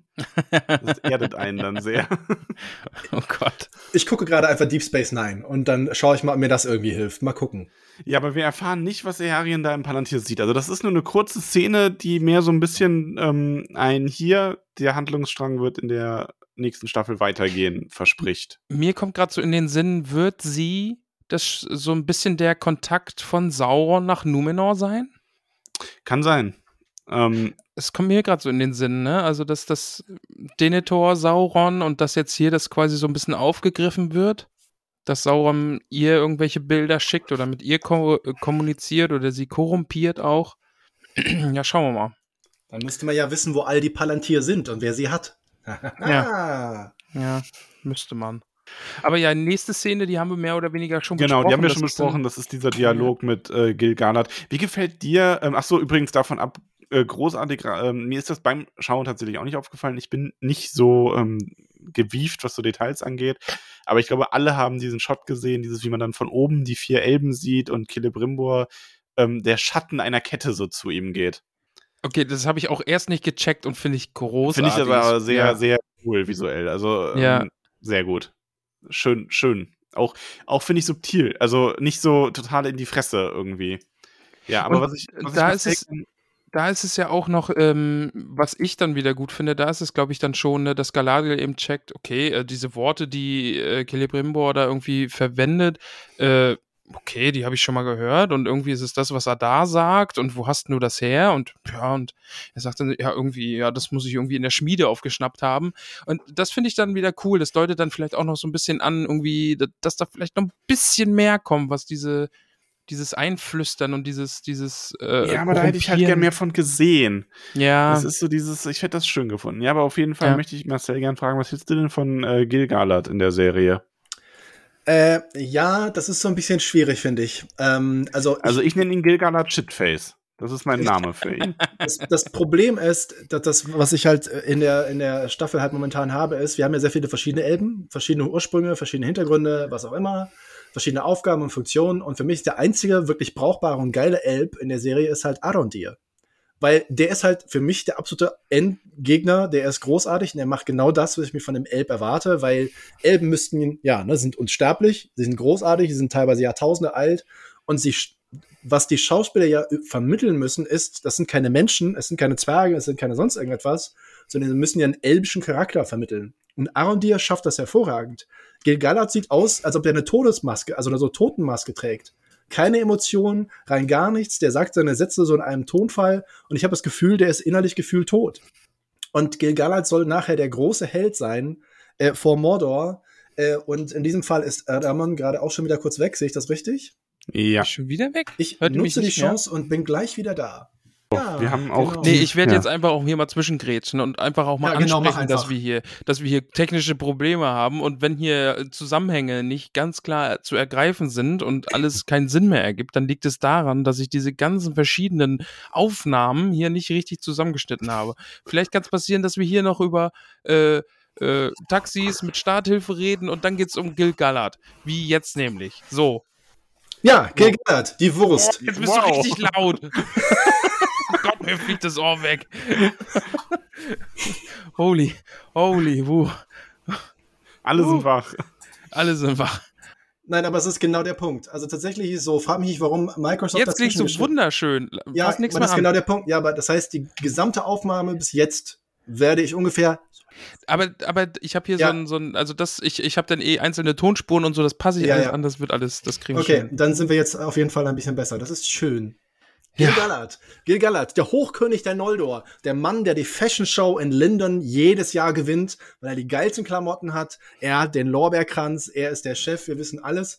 Und emotional und von seiner Gesichts-, also von der gesamten Gestik und Mimik her, wirkt der Mann irgendwie tot. Und das ist so ein bisschen schade, weil das ist der Mann, der nachher ein eigenes Gedicht bekommt, das Aragorn singt im Herr der Ringe, ja. weil er ist der letzte große Held, der mit seinem Speer Aiglos irgendwie äh, Sauron besiegt und hast du nicht gesehen. Äh, und der Typ, äh, der momentan in der Serie in der ersten Staffel mitspielt, äh, ist halt völlig furchtbar, ein drittklassiger Politiker und nicht der Hochkönig der Noldor. Und das ist halt so meine Schwierigkeit. Ich bin gespannt, wie sie das hinbekommen, dass der in der nächsten Staffel oder spätestens in der übernächsten Staffel halt der geile gegallert wird ja. der er verdient, es zu sein. Im Moment Dingen, ist er das halt Vor nicht. allen Dingen soll der Mann Hauch von sympathisch werden. Also wie man das jetzt noch, wie man da die Kurve kriegen will, dass der irgendwie ansatzweise auch nur sympathisch wird, dass man irgendwie denkt, okay, ja, du bist mein König. Also das, das wird echt nochmal, das wird nochmal spannend. Schauen wir mal er sieht halt einfach sehr geil aus. Also das muss man halt lassen. Also das, also die, die, die Farbwahl in Lindon zusammen mit seinen Klamotten, diese große Zeremonie ganz am Anfang der Serie, wo er da die Preise sozusagen vergibt für die treuen äh, Soldaten und Soldatinnen. Also das ist schon, das ist schon wirklich, also das sieht sehr, sehr geil aus. Also Style hat der Mann, das ist gar keine Frage. Ja, er wird ja, wenn halt er noch Charisma hätte, ne? Ja, genau, ja. Ja, das fehlt ihm leider. Ja, ja, aber er ist auf jeden Fall so ein bisschen in diesem ganzen, nee, wir brechen das hier jetzt ab und Elrond überzeugt ihn davon, dass ähm, sie doch noch mal ein bisschen weitermachen. Mhm, genau. Apropos Fashion, Galadriel hat ein unfassbar schönes Kleid dann an. Stimmt, ja.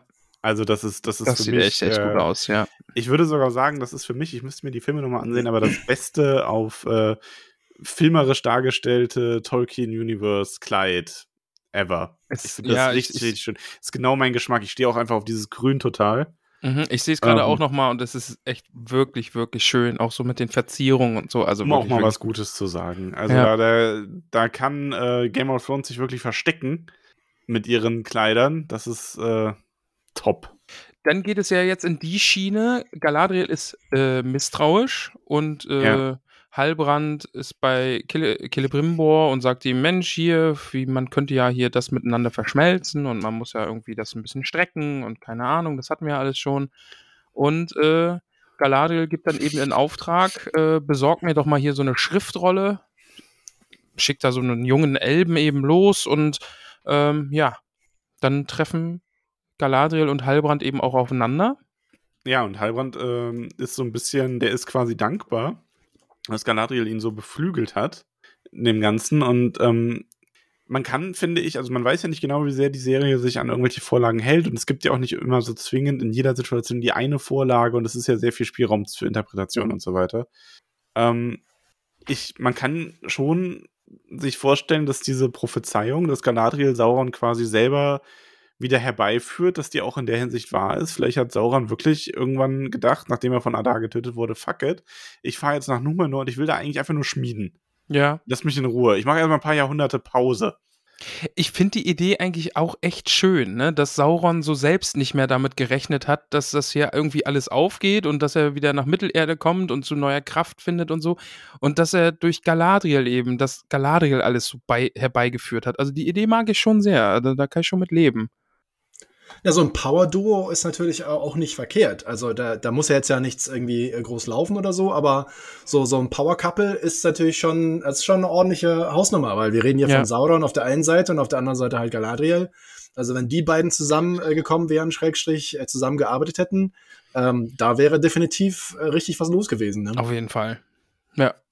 Aber viel mehr sagen die auch nicht. Und dann kommen wir endlich wieder zum Stranger. Hast du richtig Bock drauf, ne? Und Ach, komm, so äh, schlimm war's die, Unsere drei, doch.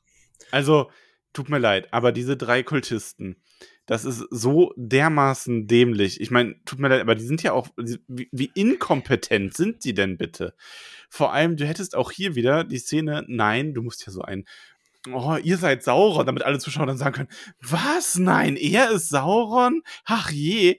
Äh, anstatt das irgendwie so ein bisschen, wenn die wenigstens auf den zugekommen wären und sowas gesagt hätten, ja, wie, wir sind die Diener, ähm, wir huldigen Morgoth und wir haben eure Kraft gespürt, als ihr vom Himmel gefallen seid. Wollt ihr euch uns anschließen oder seid ihr Sauron selber so ein bisschen als neugierige Suchende von dunkler Macht? Aber statt, anstatt dieses, ja, ihr seid Sauron, ja, ja, wirklich, komm, wir bringen dich da dann hin und dann erkennst du das noch alles.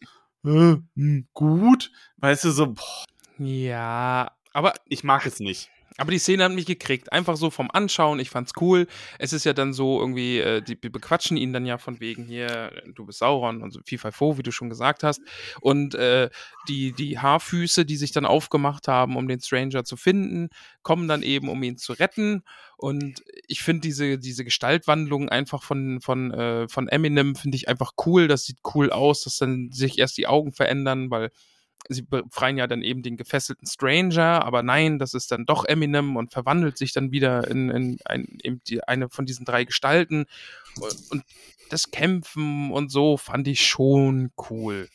Es hat schon Spaß gemacht. Also ja, es ja. sieht halt wieder, es sieht halt wieder großartig aus. Also es ist halt ein super spannend gemachter Kampf.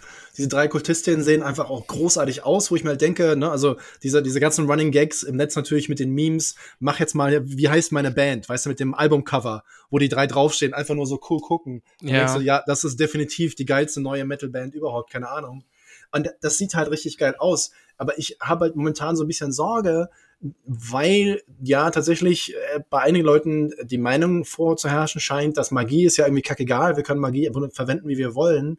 Aber Tolkien hat ja tatsächlich im Hobbit und Herrn der Ringe Magie eine sehr klare und vor allem eine sehr eingeschränkte Form. Also Gandalf läuft ja nicht durch die Gegend und schmeißt so Feuerbälle durch die Gegend mhm, oder ja. macht irgendwie so, oh cool, okay, ähm, das Tor hier in Moria, das geht nicht auf, dann mach ich mal kurz kaputt mit Puff Puff.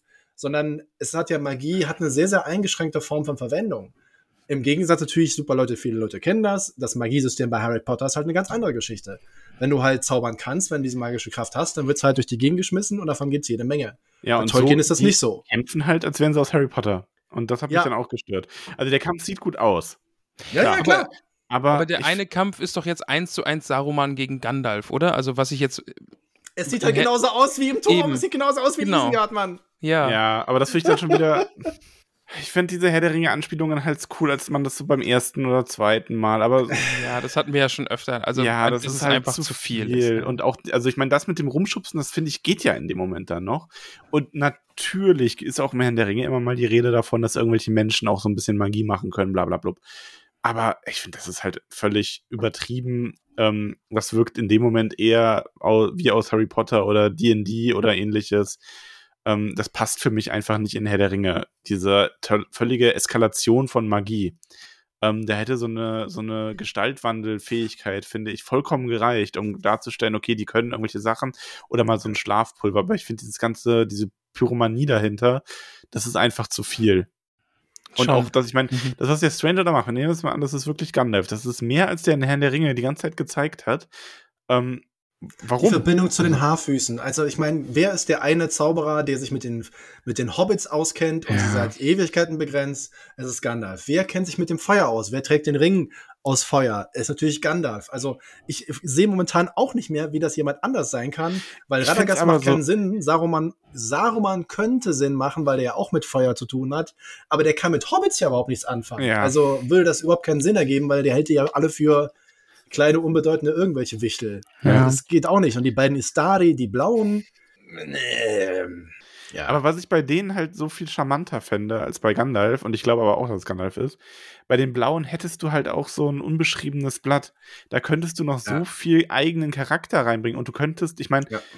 ganz ehrlich, es, die Serie ist eh eine lose Adaption. Du hättest mit den blauen Zauberern bei der Serie machen können, dass der in den Osten geht und selber böse wird den Widerstand gegen Sauron leitet oder stirbt. Oder ja. stirbt in der Kombination davon. So geil. Hätte alles passieren mhm. können. Es wäre völlig offen gewesen. Was passiert mit diesem Charakter? Wie entwickelt er sich? Was hat er für Eigenheiten? Und so wissen wir genau, wenn, da, wenn wirklich rauskommt, dass es Gandalf, ja, dann haben wir noch einen Charakter mehr, von dem wir wissen, wie seine Geschichte endet. Aber vielleicht, also ich habe ich bin mir so zu 90 Prozent sicher, weil wenn so in Nachbetracht sind einige Dinge doch einfach auch so gelaufen in der Serie, wie man es erwartet hat. Also das mit Heilbrand irgendwie im Nachhinein, die Anspielungen und so, er ist Schmied und FIFA ist doch dann schon irgendwie so der, der einfache Weg und es ist so gekommen, wie man es hätte erwarten können. Und dass Amazon sagt, ja, wir haben eine Herr der Ringe-Serie und wir haben einen eigenen Gandalf, ist halt einfach auch Cash Cow. Also das ist halt einfach, das zieht halt einfach, ne? Das ist ein beliebter Charakter und unsere Herr der Ringe Serie hat jetzt auch einen Gandalf und das ist geil. Aber man kann natürlich auch das jetzt noch so ein bisschen mitspielen, ne? weil sie haben ihn noch nicht Gandalf genannt. Also Sauron wurde klar benannt, wir wissen jetzt, wer Sauron ist, aber Gandalf wurde noch nicht klar benannt und vielleicht ist es ja wirklich noch dieses, okay, äh, wir machen jetzt in der ersten Staffel, machen wir jetzt, äh, ziehen wir darauf aufmerksam, also auf Aufmerksamkeit auf die Serie, wir haben einen Gandalf, guck mal hier, wow, alle reden darüber, Herr der Ringe, Ringe der Macht hat einen Gandalf. Und dann in der zweiten Staffel ist es dann so, oh nein, es ist doch nicht Gandalf. Und ah, ein bisschen Hoffnung habe ich nämlich auch noch, weil wie du gerade sagst, ist so, warum verschwenden, dass es wirklich diese beiden blauen Magier gibt, die ein unbeschriebenes Blatt sind, wo man sich wirklich einfach austoben kann und niemand sagen kann, ja, aber die, die waren ja nicht, weil das, ist, das geht nicht. Äh, da, also da hätten die ja wirklich einfach sich austoben können. Also, ja, und die zweite Staffel fängt an mit einem weiteren Meteor. Zum Beispiel. Oh mein ja. Gott, ja. oh mein Gott. Das, das wäre doch dann, richtig cool. Du hättest ja. sogar so ein Duo machen können, die dann auch im ja. Laufe der Staffeln mal so ein bisschen an Charakter gewinnen und wirklich unterschiedlich sind. Dann sieht der eine und dann stirbt einer von denen und der andere redet dann am Ende vielleicht noch davon, dass das Werk nicht vorbei ist und Sauron wird irgendwann zurückkehren. Ja, so bla, bla, bla, bla, bla. Also, wenn das noch ein blauer Zauberer wird, großartig, aber auch dann bleibe ich dabei, der Punkt, wo ähm, an dem er ist, dieses ich ziehe jetzt mit den Hobbit los und mein, mein Schicksal herausfinden, das hätte man in Folge 3 oder so schon haben können. Ja. Oder spätestens in Folge 4, weil davor ist eigentlich nichts passiert mit dem. Das hätte so viel noch ähm, so viel schneller gehen können und auch da wieder Mystery Box nur wegen der Mystery Box, nicht um mhm. eine gute Geschichte zu erzählen. Schon, ja.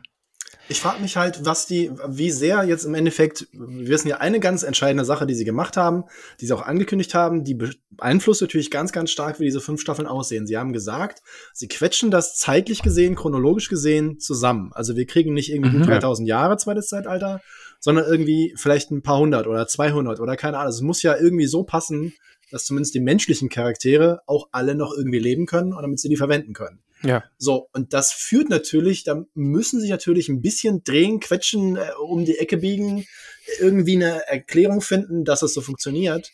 Ich glaube fast, dass diese Entscheidung dazu führt, dass wir das Gefühl haben, dass es das alles ein bisschen gequetscht ist. Also so vom Pacing her noch nicht richtig funktioniert, vor allem nicht in der ersten Staffel. Weil sie mussten jetzt die und die Dinge halt abhaken in der mhm. ersten Staffel, die sie dann in der zweiten Staffel, hoffe ich, dann aufbauen und ausbauen können. Weil Hab wozu ich, hast du diese ja. drei Priesterinnen gehabt? Weißt du, die, die sind jetzt so, das sind so drei Charaktere aufgebaut und bam, sie sind tot. Ja, die hätten rote, rote ja. Roben tragen sollen. Also. Aber habe ich wirklich auch Hoffnung, dass es so ist, ne? Also, dass man jetzt diese erste Staffel genutzt hat, ja. um irgendwie so ein bisschen so das Feld so vorzubereiten und ja, Leute, ihr wisst jetzt, wir sind jetzt alle auf einem Punkt. Okay, wir wissen, wer Sauron ist. Wir haben jetzt hier den Stranger. Wir wissen noch nicht ganz, wer der Stranger ist und so. Und Numenor wird irgendwann untergehen und also und, und jetzt, jetzt lassen wir uns Zeit und jetzt konzentrieren wir uns auf die guten Sachen und bauen das irgendwie alles so auf. Und ich, ich habe Hoffnung. Ich habe wirklich Hoffnung, dass die zweite Staffel ein richtiger Banger wird. Ja, und dann fragen wir uns, wann kommt sie? Ja. Ende 2024. Ja, ich fürchte auch, ja, dass wir da, wirklich. Da, ich glaube, wir werden wirklich, wirklich lang drauf warten müssen, ja. Ja, also das ist, das ist die Gerüchteküche besagt, dass sie Herbst, vielleicht Winter 2024 schaffen, aber nicht schneller. Ja, schade. Schauen wir mal. Ja. Aber ja, um die Szene hier noch zu Ende zu bringen, der Stranger äh, löst diese drei Gestalten dann zu Geistern auf, was dann irgendwie so ein bisschen diese Schattenwelt hat. Frodo sieht die, äh, die Nazgul. Äh, weiß ich jetzt nicht, vielleicht hat es noch Hintergrund, vielleicht ist es aber auch eine nur der vielen Referenzen. Pippi in den Augen das erste Mal in dieser Folge, denn der gute Sadok wurde tödlich verwundet, setzt sich mit den anderen Haarfußens auf den Stein und möchte seinen letzten Sonnenaufgang sehen. Da habe ich schon das erste Mal geweint. Soll ich, soll ich Partypooper sein? Sei mal richtig Partypooper. Ich fand nicht. den Tod super banal irgendwie. Oh. Also Und ich, also na, ich fand, es war so, mir, bei mir hat das nichts ausgelöst, weil ich fand den nicht schön inszeniert irgendwie. Es war so, er wirkte überhaupt nicht richtig angeschlagen, der war viel zu fit noch alles in allem.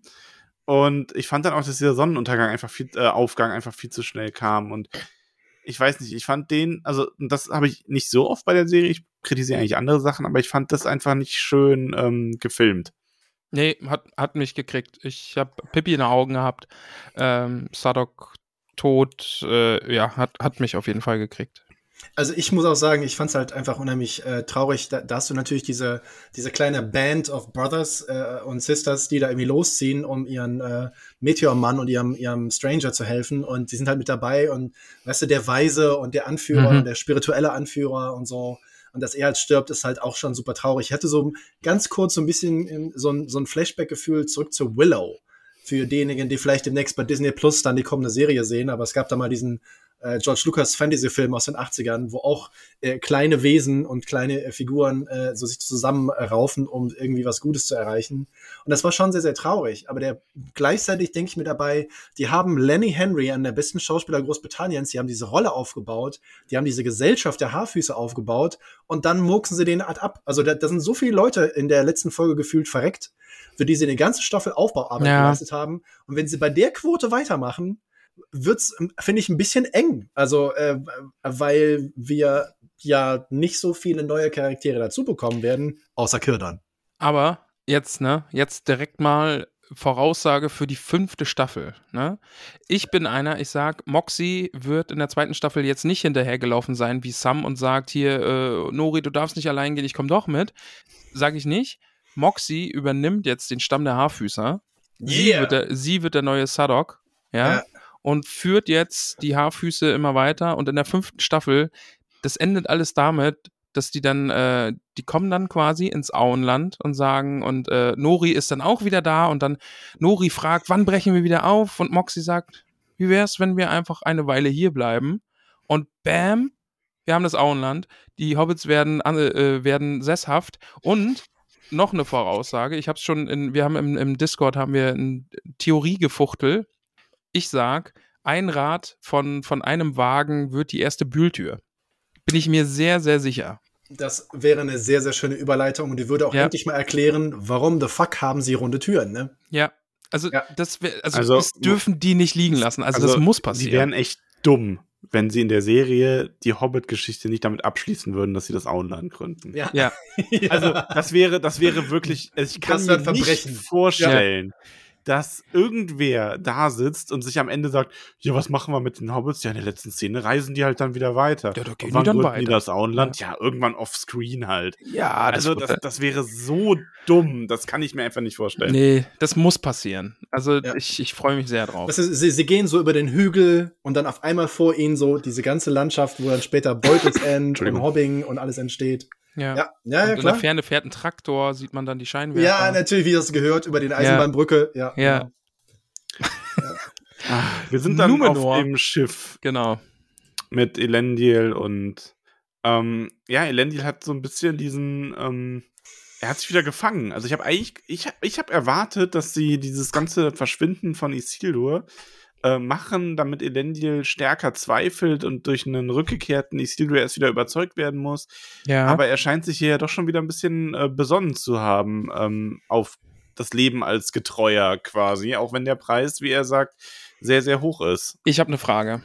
Ja, bitte. Die beschäftigt mich schon seit der letzten Folge und es ist nämlich, sie ist ja blind, ja, und gibt sich so viel Mühe, dass niemand merkt, dass sie blind ist, aber dann tritt sie mit Augenbinde vor alle anderen. Also das, das verstehe ich nicht ganz. Will sie den Eindruck vermitteln, dass sie verletzt ist oder äh, das kriege ich irgendwie nicht zusammen.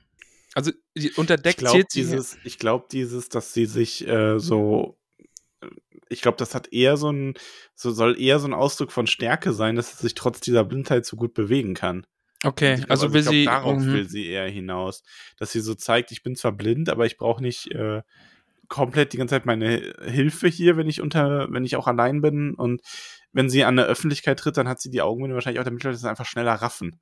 So, mhm. weil immer jedes Mal zu erklären, oh, warum wird die da in der Hand geführt? Ja, die kann nichts mehr sehen. Ne? so eine Augenblinde ist dann halt schon praktisch. Ja, aber äh, als Elendil das dann ja auch gemerkt hat in der letzten Folge, da war ja auch, also behaltet es für euch, ne? Also ja, sie, das stimmt.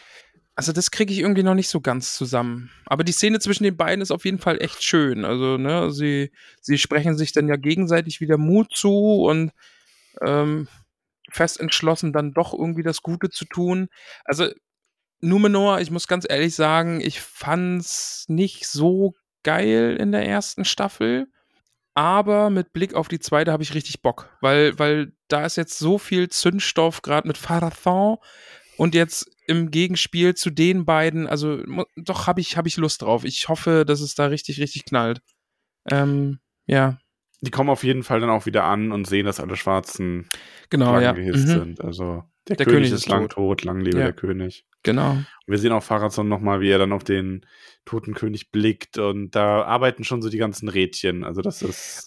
Wie, wie habt ihr den Blick gesehen dann von ihm? Ist er irgendwie so, haha, meine Zeit ist gekommen? Oder ist es so ein bisschen, äh, wie du eben schon sagtest, dieses, dieses Thema mit der Unsterblichkeit? Also, ja, ich bin da sehr dabei, aber das liegt halt auch daran, dass ich weiß, dass das eine seiner Motivationen ist. Ähm, ich glaube, bei ihm arbeitet jetzt halt schon dieses ganze, gerade mit so einer Elbin, die man dann wieder vor Augen geführt hat vor kurzem, äh, diese ganze Ungerechtigkeit, mhm. dass man der Sterblichkeit der Menschen, also in seinen Augen Ungerechtigkeit. Ja. Na, ich bin halt, also die, die Szene mit der, mit der Erblindung Miriels ist natürlich eine ganz, ganz starke, also sehr, sehr emotionale Szene auch. Mhm. Und gerade eben das Gespräch mit Eleni, muss ich sagen, hat mir auch unheimlich gut gefallen, wie die beiden sich da annähern in dieser äh, Ohnmacht, ne? dass man äh, von einem Moment irgendwie die, die, die mächtigste Frau auf Numenor und jetzt auf einmal ist sie blind. Äh, das, da gab eine ziemlich große Diskussion, vor allem natürlich unter äh, den Communities, in denen natürlich jede Form von Ableismus immer eine Diskussion ist wie erklärst du, dass A. Farason, also später dann Farason zu dem Chef wird und die Krone an sich reißen wird? Ähm, und der Gedanke war natürlich, ah, toll, ähm, die, die Frau, die eigentlich die Macht haben sollte, die ist jetzt blind und dann sagst du natürlich, eine Königin kann nicht blind sein. Also im Endeffekt dann, im Buch wird es tatsächlich ja nicht so wirklich erklärt. Es wird ja nur gesagt, Farason am Willen der Regentin vorbei äh, ergreift die Macht und reißt sie an sich. Aber wenn du natürlich das als Element, als Begründung dafür nimmst, ist es natürlich auch wieder ein bisschen hart. Also das ist halt, ne, ja. eine, eine Frau die Macht zu nehmen, äh, ist äh, natürlich äh, heutzutage ein ganz anderes Thema, als es vor 100 Jahren vielleicht noch der Fall war. Aber dann die Ausrede sozusagen einzubauen, naja, sie ist halt blind, sie ist behindert, also äh, kann man das schon mal machen. Das äh, ist sehr, sehr kontrovers diskutiert worden. Und ich bin mir auch nicht ganz sicher, warum sie das gemacht haben. Also ich hoffe, das, dass sie da nicht, dass sie das gar nicht zu sehr darauf rumreiten. Ähm, mhm. Ja, das ja, hoffe ich, dass, auch, ich ja. hoffe, dass sie das einfach so als ähm, ich, also zum einen haben sie dann schön dieses, du findest nur Dunkelheit im Mittelerde, das haben sie dann halt schön eingebaut und ja. ähm, vielleicht. So eine dramatische man, Szene, Gefahr, äh, Feuer. Eine dramatische Szene, sie hat dann auch ja. was verloren in Mittelerde und kämpft trotzdem ja. weiter. Ähm, also ich hoffe, dass ihre Blindheit mit dem ganzen Machtwechsel und so weiter nichts zu tun haben wird. Das fände ich auch enttäuschend. Ja, ich habe ein bisschen Bock drauf, dass sie einfach so hellseherische Fähigkeiten oder irgendwie sowas, dass das vielleicht noch eine Rolle spielt oder sie das, durch den Palantir ja. irgendwie noch was sieht oder so. Ja. Dass, dass sie ja. eben äh, so in Anführungszeichen auf andere Weise eben sehen lernt, so, ne? Also Seherin wird oder wie man es dann auch immer nennen möchte. Also ich, ich freue mich wirklich auf die zweite Staffel, was Numenor angeht. Also da ich habe hab ich Bock. Das ist ja, das ist ja der Punkt. Also im Endeffekt ist es ja so ein bisschen wie Titanic. Wir wissen, am Ende geht das Schiff unter. Äh, und ja. bei der Serie äh, Der Herr der Ringe, die Ringe der Macht, wissen wir auch, am Ende Numenor muss irgendwann untergehen. Und, ja. und ich fand's halt so hart und ich fand's so schlimm. Ich meine, in der vierten Folge zu Anfang sehen wir sie ja, die große Welle. Wir sehen den Untergang Numenors für so 20 Sekunden. Und ich saß da und dachte mir, das kann nicht euer Ernst sein. Ich, ich brauche jetzt die Serie nicht mehr gucken. Ich habe Numenor absaufen sehen. Was ist denn jetzt kaputt? Warum sie das da schon verschossen ich fand das haben? Auch komisch, ja. dass man das so. Und nee, das war ein tolles Bild. Es war ja, das ist großartig. Atemberaubend. Ja, Das, ja, meiner Meinung nach hättest du Numenor sogar in der ersten Staffel komplett weglassen können. Hätte ich auch nichts dagegen ja. gehabt. Ähm, ja. Weil dann die ganzen Hauptcharaktere, die wichtig gewesen wären, sind halt äh, langlebig dann. Also Zwerge, Elben, die Menschen aus dem Süden wären dann halt, ich meine, man hätte es ja sogar die Staffel so mit den ähnlichen Charakteren machen können und dann wäre halt so ein Theo dann halt irgendwie in der nächsten Staffel erwachsen gewesen. Also, und ja. zwar richtig erwachsen, also alt. Ja. Und dann hättest du halt mal schon mal so einen 50-Jahre-Sprung machen können. Ja. Ähm, wird jetzt natürlich noch mal schwieriger. Ich meine, klar, Numenora sind auch langlebig, aber wird schwieriger dadurch. Hm. Und weißt du, in der zweiten Staffel wäre dann so ein einsames numenorisches Schiff, Schiff irgendwie an den Küsten Mittelerdes aufgetaucht. Zum allerersten Mal. Du hättest Numenor echt überhaupt nicht zeigen müssen, ja. ja. Ist, ja. Aber weg von Numenor, alles in allem, es macht nämlich Boom in, ähm, in den Elbenlanden in Celebrimbors Werkstatt. Und die sind da fleißig am Probieren. Ja. Ich glaube, da kommen sie dann drauf eben, ne, dass man das unter Druck nicht verbinden kann. Also muss man vielleicht auch einfach irgendwie Komponenten finden, die sich ein bisschen äh, aneinander schmiegen und besser zueinander passen. Ja, ja ich glaube, wir haben es vorhin schon gesagt, das hätte man einfach ja, mehr dann Zeit. Kommt, dann, ja. Also, ne, blablub, alles schön und gut, aber dann kommt der große Augenblick, weil Galadriel hat herausgefunden durch ihre Recherchearbeit, dass äh, die letzten Könige des, der Südlande schon vor tausend Jahren ausgestorben mhm. sind. Und da, da, es hat sich bei mir dann auch was geregt dabei. Ähm, und, nicht, und nicht wegen Heilbrand. Ähm, da muss ich nachher auch noch was zu sagen, was hier zu Hause passiert ist. Ich finde, das sind so Kleinigkeiten, die mich dann aber schon irgendwo triggern. Warum tausend Jahre? Mhm. Tausend Jahre ist so eine lange Zeitspanne, das ist dann selbst für einen Elben schon relevant. Ja. Und da muss man doch dann mitbekommen haben, dass es seit tausend Jahren kein Königshaus mehr gibt. Warum macht man denn nicht einfach 200 Jahre? So, wenn, wenn überhaupt so lang. Also es hätte ja, es hätte ja irgendwie Heilbrands Großvater oder irgendwie so, ne? Also das, das wäre irgendwie so eine Zeitspanne gewesen für Menschen oder, oder der Urgroßvater Heilbrands war der letzte König oder irgendwie sowas, ne? Das, also von der Rechnung her, dann wäre das irgendwie so aufgegangen, aber dass man jetzt sagt, irgendwie tausend Jahre gab es da keinen König mehr. Ah, schwierig, ja, aber Galadriel konfrontiert ihn dann halt damit und will seinen wahren Namen wissen und ähm, also der Schauspieler ist geil. Also ich ja. finde, dass dieser Moment, ja. wo er dann diese Maske fallen lässt und äh, da dann auch so zum Besten gibt, ich, ich war da vor dem Brechen der ersten Stille und habe seitdem viele Namen getragen. Äh, das fand ich ein geiler Moment an sich. Also absolut, ne? Braucht man nichts sagen. Aber er kam halt ähm, zur falschen Zeit und im falschen Gesamtkontext. Aber die Szene selber fand ich sehr cool. Auch wie er ihr so ja. quasi vorhält, dass äh, sie ihn gerettet hat und sie die Numenora überzeugt hat und so weiter. Also, ja. Wie also, das ist, ist auch also absolut tausendprozentiger Fanservice natürlich. Für diejenigen, die halt äh, mal äh, mit dem Silmarillion zu tun gehabt haben, es ist halt dieses vor der ersten Stille, also vor dem, weil die Welt wird ja durch, durch Musik und durch Gesang überhaupt erst äh, erschaffen und zu wissen, wenn, wenn du den Hintergrund hast und du weißt ganz genau, Sauron spielt auf diesem Modell an, bevor überhaupt die Welt existierte und er war schon da. Und das ist halt für mich, ich dachte mir so, Alter, der Satz ist so unglaublich geil und die Szene, wie er, wie er gefühlt von diesem netten, oh, ich bin ja Schmied und ich helfe Bimbo ein bisschen und alles ist ganz schick und er wandelt, das Gesicht verändert sich und denkst dir so, okay, Alter, endlich mhm. zeigt er sein wahres Gesicht. Ja. Ja. Sehr, und sehr die cool. war also die war wirklich, das war eine der perfekten Szenen in der ersten Staffel, definitiv. Ja. Ja, auch wie er so eiskalt so die ihre, ihre Waffenhand auch aufhält und ja. sie einfach so Na, also von oben Szene, hinab anschaut. War und war großartig. Richtig, ja. richtig geil. Ähm, wie fandet ihr Galadriels Visionen dann? Also hat mir echt gefallen. Vor allen Dingen, also mit Feanor war, hätte ich jetzt nicht gebraucht. Meinetwegen hätte es direkt aufs Floß gehen können, weil das auf dem Floß fand ich richtig, richtig stark. Das hat mir richtig, richtig gut gefallen. Ja. Aber man musste ihren Bruder natürlich nochmal irgendwie so ein bisschen reinbringen, damit der, damit der Dolch nachher dann am Ende der Folge nochmal eine Rolle spielt. So, ne? Also man muss ja so ein bisschen nochmal. Die Leute dran erinnern, ne? Genau, so ein bisschen dran erinnern. Fand ich jetzt nicht ja, so aber erwähnenswert. fand ich jetzt nicht. Die hat mich so ein bisschen rausgerissen. Das mhm. war schon so ein bisschen zu viel dann auch einfach. Das hätte sie irgendwie schneller merken müssen. Aber das auf dem Floß war ähm, geil. auf dem Floß war dann natürlich sehr, sehr cool, ja. ja. Also, also das war äh, auch jede Form von Romantik ausgeschlagen dann. Ähm, wie sehr tut dir das eigentlich als absoluter Tolkien-Kenner, also Marcel, ähm, weh, dass, dass, äh, dass Galadriel diejenige ist, die in der Serie so als erste und am bedeutsamsten auf Sauron eigentlich reingefallen ist? Das, das ist halt genau einer der Knackpunkte, weil es gibt halt irgendwie so ein oder zwei Absätze irgendwo in den Büchern, wo halt drin steht, Sauron versuchte im zweiten Zeitalter wieder an Macht äh, zu erlangen und seinen Einfluss äh, zu vergrößern. Und in Lindon äh, wurde er aufgehalten, weil Gilgalad äh, durchschaute ihn und in der Regie und sonst was, äh, woanders äh, durchschaute ihn Gal Galadriel. Also sie wussten genau, wer er ist und was er vorhatte. Und dann ist er zu Celebrimbor gegangen und da wurde er mit offenen Armen empfangen. Also die, die, die Geschichte ist halt, dass Galadriel eigentlich diejenige ist, die sofort weiß, wer Sauron ist. Und sie versteht sofort, was für eine Gefahr von ihm aus. Und das ist in der Serie praktisch komplett um 180 Grad gedreht, weil sie ja überhaupt nichts begreift bis zum ersten, bis zum Ende der ersten Staffel, was natürlich echt schon ziemlich gut gemacht ist, dass er immer an ihrer Seite war.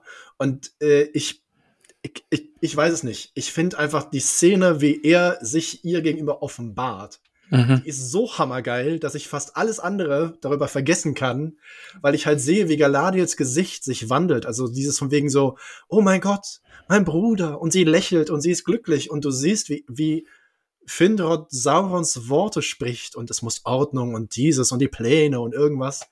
Und sie begreift irgendwann, oh mein Gott, oh mein Gott, oh mein Gott. Und das finde ich halt unheimlich geil. Es passt nicht zu dem, was Tolkien geschrieben hat, aber das wussten wir eigentlich schon vorher, dass 95% der Serie halt erfunden sein wird und das ja. finde ich jetzt in dem Sinne nicht schlimm. Ich hätte mir Galadriel ein bisschen anders gewünscht. Ja, definitiv, hundertprozentig. Aber allein für die Szene, wie er sagt, ich war schon erwacht ja, von der mega. ersten Stille. Also, das Floß, dann die Reflexion im Wasser ja. und wie oh, sie miteinander reden und sich dann anschreien und so. Also mhm. Richtig, richtig cool. Genauso cool übrigens dann auch der Moment, wo dann äh, Elrond äh, sie aufgreift und aus dem, äh, aus dem Wasser zieht und sie ihn angreifen will und ähm, also ganz, er, noch, ja. ganz kurz noch, also ein Schritt so, wie heißt jetzt Galadriels Bruder? Ich habe es glaube ich falsch gesagt vorhin. Finrod, oder? Finrod. Ich habe ja. wer ist Feanor? Warum habe ich ihn Feanor genannt? Du hast den Feanor genannt, weil du es konntest. Das ist der Großvater von Celebrimbor. Hauptsache Elb. Äh, ja. An dieser Stelle muss ich euch ganz kurz unterbrechen. Ich muss mal ganz kurz wohin äh, und äh, bin in zwei Minuten wieder da. Wir, wir, machen einfach munter weiter. Ich wünsche dir Mach viel das. Spaß da, wo du hingehst. Max, die Sache auf dem Floß, ich fand das großartig. Ich, ich weiß nicht, wie du es findest, dass Sauron eben dieses, dass es damit gespielt wird, dass er ja ein Böser ist, der eigentlich nur gute Absichten hat, ne? Also, ähm, ich möchte. Ja, es, gibt, es gibt im, es gibt im, ich glaube, es ist im Silmarillion, ich glaube im Silmarillion, es gibt sogar diese Textpassage, dass Sauron nach äh, Morgoths Sturz ähm, zu einem der äh, Botschafter der Valar gegangen ist und äh, Reue gezeigt hat und gesagt hat, er möchte das jetzt wieder gut machen. Und das ist dann quasi daran gescheitert, dass die gesagt haben, ja, dann gehst du jetzt aber bitte nach Valinor und entschuldigst dich bei Manwe persönlich. Ja. Und darauf hat er dann keinen Bock gehabt, auf die Erniedrigung. Also man kann schon mit dieser Interpretation spielen, dass Sauron wirklich versucht hat, auf seine Art nochmal irgendwie so Ordnung zu schaffen. Mhm. Und ähm, jetzt aber halt einfach nur wieder gezeigt bekommen hat, nee, das funktioniert nicht äh, du musst das mit Gewalt durchsetzen. Mag ich total und ich mag einfach auch dieses, dass er sich denkt, Mensch, zwei Ringe, einen für dich, einen für mich und, ja. und du bist so der Gegenpol zu meiner Macht. Und also, du ich binde dich an Macht, du bindest mich an Licht quasi. Genau, ich, ich, ich mag das Bild zwischen den beiden echt sehr, sehr gern, weil das immer wieder, ich finde es einfach auch eine richtig schöne Szene im Herr der Ringe, wo Galadriel eben zu Frodo sagt, Mann, wenn du mir diesen Ring gibst, ne, natürlich, ich werde Gutes tun, aber ich werde so unbarmherzig Gutes tun, dass ich einfach wieder die absolute Diktatorin bin irgendwie. Und, und das spielt halt damit auch wieder und, und das finde ich cool. Also das habe ich echt wirklich, wirklich gemocht. Und ich, ich mag diese, diese Vorstellung eben, dass Galadriel so mächtig ist und dass sie so eine ist, wenn man ihr den Ring gibt, dann, dann tut sie Gutes, aber ist halt trotzdem alles Unterdrückung und, und ja, ich, ich, ich mochte das auf diesem Floß wirklich sehr. Und eben auch dieses Bild, ne? Also diese, diese Reflexion, sie wunderschön und er mit seinem, mit seinem Sauron-Helm schon. Und ich finde, man hat ja geil. auch zumindest dann in diesem Moment, ähm, dass Galadriel, als die Maske einmal gefallen ist, fällt sie dann zumindest nicht weiter drauf rein. Mhm. Also sie lässt sich dann nicht von ihm verführen, sondern sie ist da dann wirklich ganz klar, da ist auch jede, jede Romantik, die man da rein interpretiert hat, ist tot in dem Moment. Ähm, Sie schleudert ihn so deutlich von sich, wie es überhaupt nur geht. Aber ja, ich finde sie in diesem Moment auch so ein bisschen ohnmächtig, aber auch, ne? Also dieses so völlig, oh Gott, was habe ich getan? Also ich habe dir irgendwie geholfen, dir, den ich die ganze Zeit gejagt habe, mein einziges Ziel, dich irgendwie zu erledigen und jetzt stehe ich hier mit dir und ich habe dich zu dem gemacht, irgendwie, was, was du jetzt bist. Und ja, ich, ich, ich mag das auf jeden Fall. Ich habe wirklich Bock, dass die sich dann in, in Staffel 2, 3, keine Ahnung, nochmal gegenüberstehen. Und ja, mag ich, mag ich sehr. Ich bin halt sehr begeistert davon und gleichzeitig aber auch ein bisschen Angst. Ähm, es, wir bauen ja doch, also Sauron gehen wir doch so ein bisschen davon aus, dass es ja der Bösewicht ist. Ne? Das ist ja so die mhm, allgemeine ja. Annahme, glaube ich. Aber es gibt natürlich gerade in den letzten Jahren in der Fantastik und in Science Fiction auch mhm. immer wieder die, die Bewegung beziehungsweise die, die Diskussion. Es gibt ja die, die, diese grauen Bereiche, die Gray Areas und in Wirklichkeit äh, müssen wir da ein bisschen genauer hingucken. Und in Wirklichkeit waren sie ja gar nicht wirklich böse, sondern was man über Sauron erzählt hat, das ist alles Propaganda von den Elben und in Wirklichkeit wollte er nur den Leuten ein bisschen Frieden und Ordnung geben und Autobahnen bauen, keine Ahnung. Ähm, da bin ich halt sehr gespannt, wie sie das jetzt machen. Sie haben in dieser kurzen Szene mit diesen Visionen mit Galadriel, hatte ja gezeigt, ich habe da eigentlich eine ganz gute Idee. Ich möchte da eigentlich wirklich gute Sachen machen. Ja. Wenn du an meiner Seite wärst, dann wäre das alles super smooth sailing und das wäre alles großartig und wir können Tolles tun für Mittelerde. Ähm, aber ich habe halt so ein bisschen Sorge, dass das so in Richtung Game of Thrones dann geht, weil für mich ist die, der Untertitel für Game of Thrones ist, alle sind scheiße. Und das ist halt nicht Tolkien, sondern also bei Tolkien halt hast du ja immer Hoffnung. Hoffnung. Ich habe die Hoffnung, ähm, dass sie in den nächsten Staffeln schon in die Richtung gehen, auch nochmal zu erklären, dass, ähm, also ich finde diese, diese, ähm, dieser Blickwinkel, dass sie sagen, Sauron ist vielleicht sogar noch ähm, nach Morgoths Fall in der Verfassung, dass er sagt, er möchte wirklich irgendwie die Welt ordnen. Ja. Nach ja. seinem, finde ich gut. Ähm, und dass aber Galadriel auch nochmal vielleicht herausstellt, so wie sie im Herrn der Ringe auch tut, dass es, ähm, dass dieser Gedanke alleine halt nicht die Mittel also dieser Zweck heiligt halt nicht die Mittel. Mhm. Ähm, und dass sie halt ähm, da nochmal ganz deutlich diesen Gegenpol klar macht, äh, du kannst nicht mit dieser grenzenlosen Grausamkeit alles kontrollieren und ordnen und dass man gleichzeitig sieht, wie Sauron das in Mordor halt versucht, wie er da erstmal gegen Adar noch irgendwie vorgehen wird. Ähm, sehr schöne Vorstellung übrigens, habe ich heute irgendwann wo gelesen, Theorie, dass in der zweiten Staffel Adar irgendwann an Kankra verfüttert wird. ähm, oh, sehr gut. geiles Bild, sehr, sehr ja. geiles Bild, ja, definitiv. Mag ähm, ich. Und dass man auch dann sieht, dass die Orks wirklich zwar vielleicht äh, gewisses Potenzial hätten, aber eigentlich im Grunde, also im Grunde einfach böse sind, so wie wir sie dann auch im Herrn der Ringe sehen. Also ich kann mir gut vorstellen, dass man so ein bisschen mit diesen Graubereichen spielt jetzt gerade noch, und das aber nicht vollends durchzieht, weil das würde meiner Meinung nach auch überhaupt nicht zu Herr der Ringe passen. Aber da ist ja auch wieder dieses, ne, wir wissen, dass die Titanic untergeht, ne? Also wir wissen ja, dass Sauron irgendwann das absolute Böse ist und der ist jetzt nicht ein Bösewicht, er hatte eine schwere Kindheit und irgendwie sowas, dass man, wie du eben sagst, ne, das ist schon ein mo moderner Ansatz, dass ein Bösewicht eben tiefgründiger sein muss. Also ein Bösewicht jetzt in moderner Fantasy-Literatur, der braucht immer auch eine Absicht, was in seinen Augen irgendwie, er will Gutes tun, aber macht es halt eben auf böse Weise. Und das ist ja äh, Sauron in, in, bei Tolkien überhaupt nicht. Der ist das absolute Böse. Und ich finde auch, die, diese Kurve müssen sie kriegen. Und das können sie, glaube ich, mit Adar und den Orks eben auch. Weil Adar spricht von seinen Kindern und sie sind nach Mordor gekommen, weil sie brauchen eine Heimat. Und äh, er hat Sauron getötet, weil er hat äh, seine, seine Orks dann eben äh, verbraten und, und, und denen nichts Gutes getan und so. Und dann finde ich es dann, glaube ich, auch einfach cool, dann zu sehen, dass, dass Adar einfach hoffentlich daran scheitert, so, ne? Also wir sind uns, glaube ich, alle einig, dass Adar früher oder später sterben wird. Und, äh, und da dann eben so dieses, oh, ja, diese Sympathie für die Orks dann mit Adar dann irgendwie auch stirbt, weil die Orks dann halt sich einfach Sauron anschließen, ne? Also dann dieses, dass die dann nicht mehr denken, oh ja, cool, Adar hat uns hier irgendwie eine Heimat geschaffen, ja, aber jetzt, jetzt gehen wir dann zu Sauron und so. Also ich, ich hoffe ja, auch, dass sie so schon. diesen Bogen kriegen, ne? Also ich mag es total, dass sie eben damit spielen eben auch und sagen, ja, Sauron hat gute Absichten so, ne? Er wollte das wieder gut machen, was Morgoth irgendwie alles zerstört hat und will Ordnung in Mittelerde und das mag ich total, aber die dürfen halt nicht aus dem Blick verlieren, dass wir alle wissen, dass Sauron das absolute Böse wird. Oder ist. Ja. ja.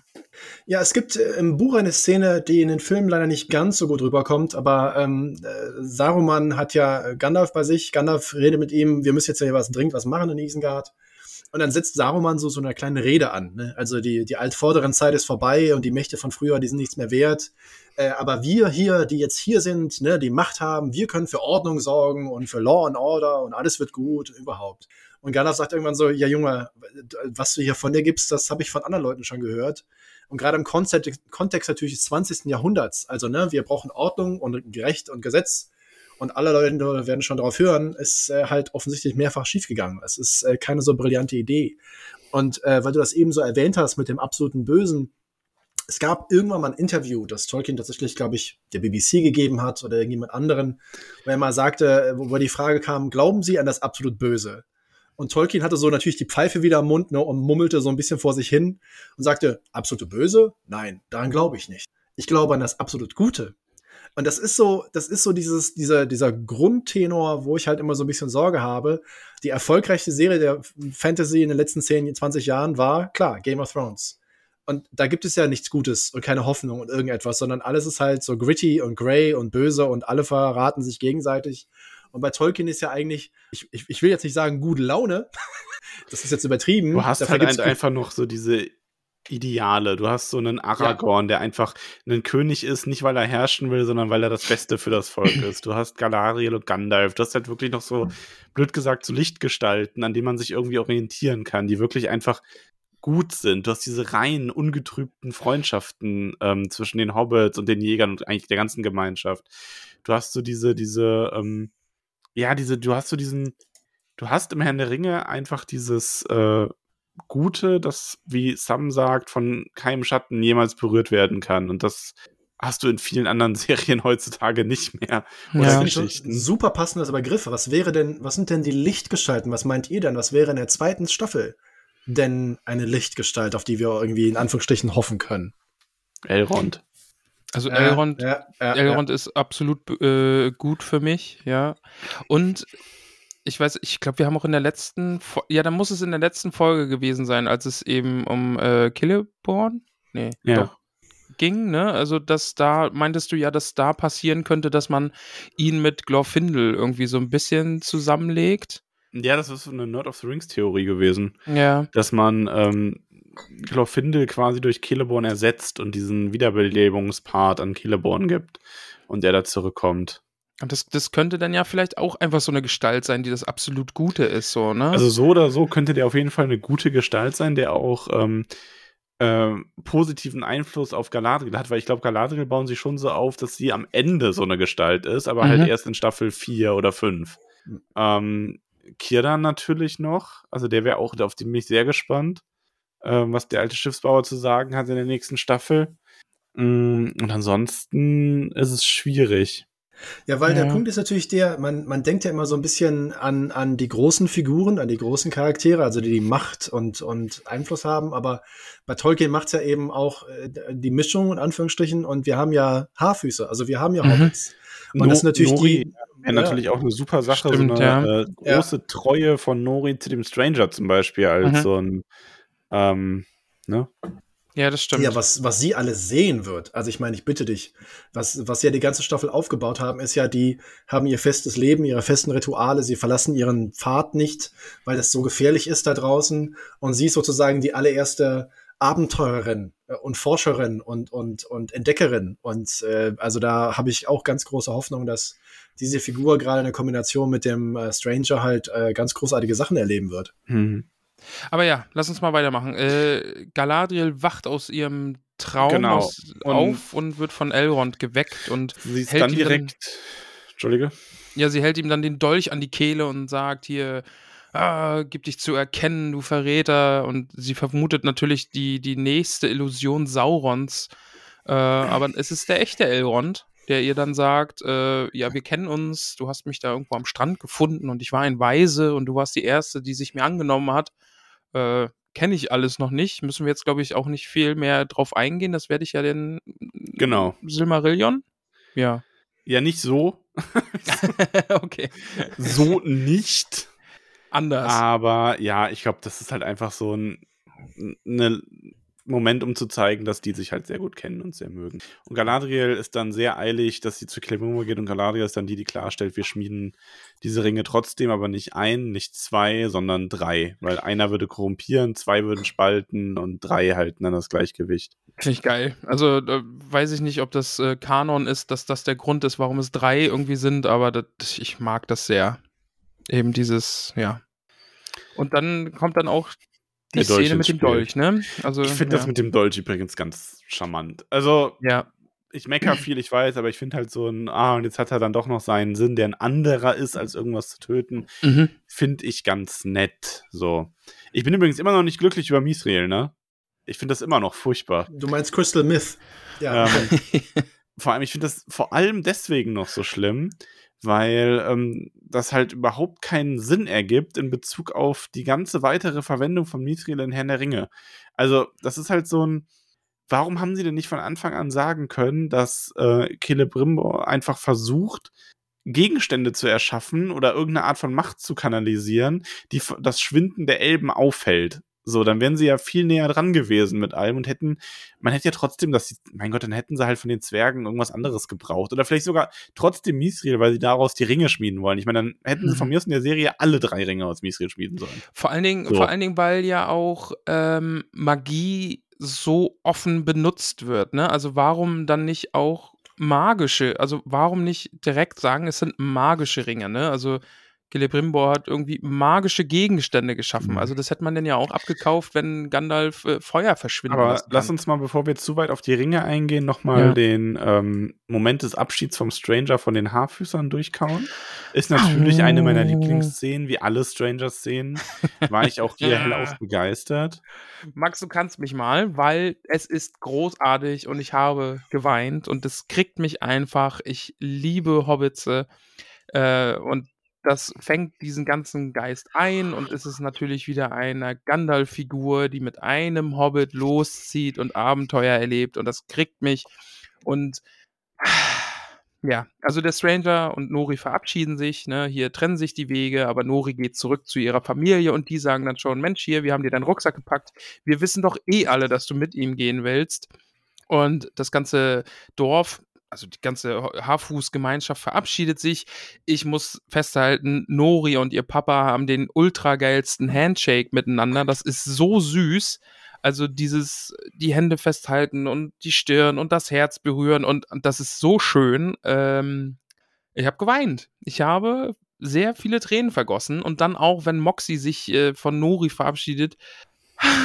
Das ist alles so schön. Es ist wirklich, wirklich schön.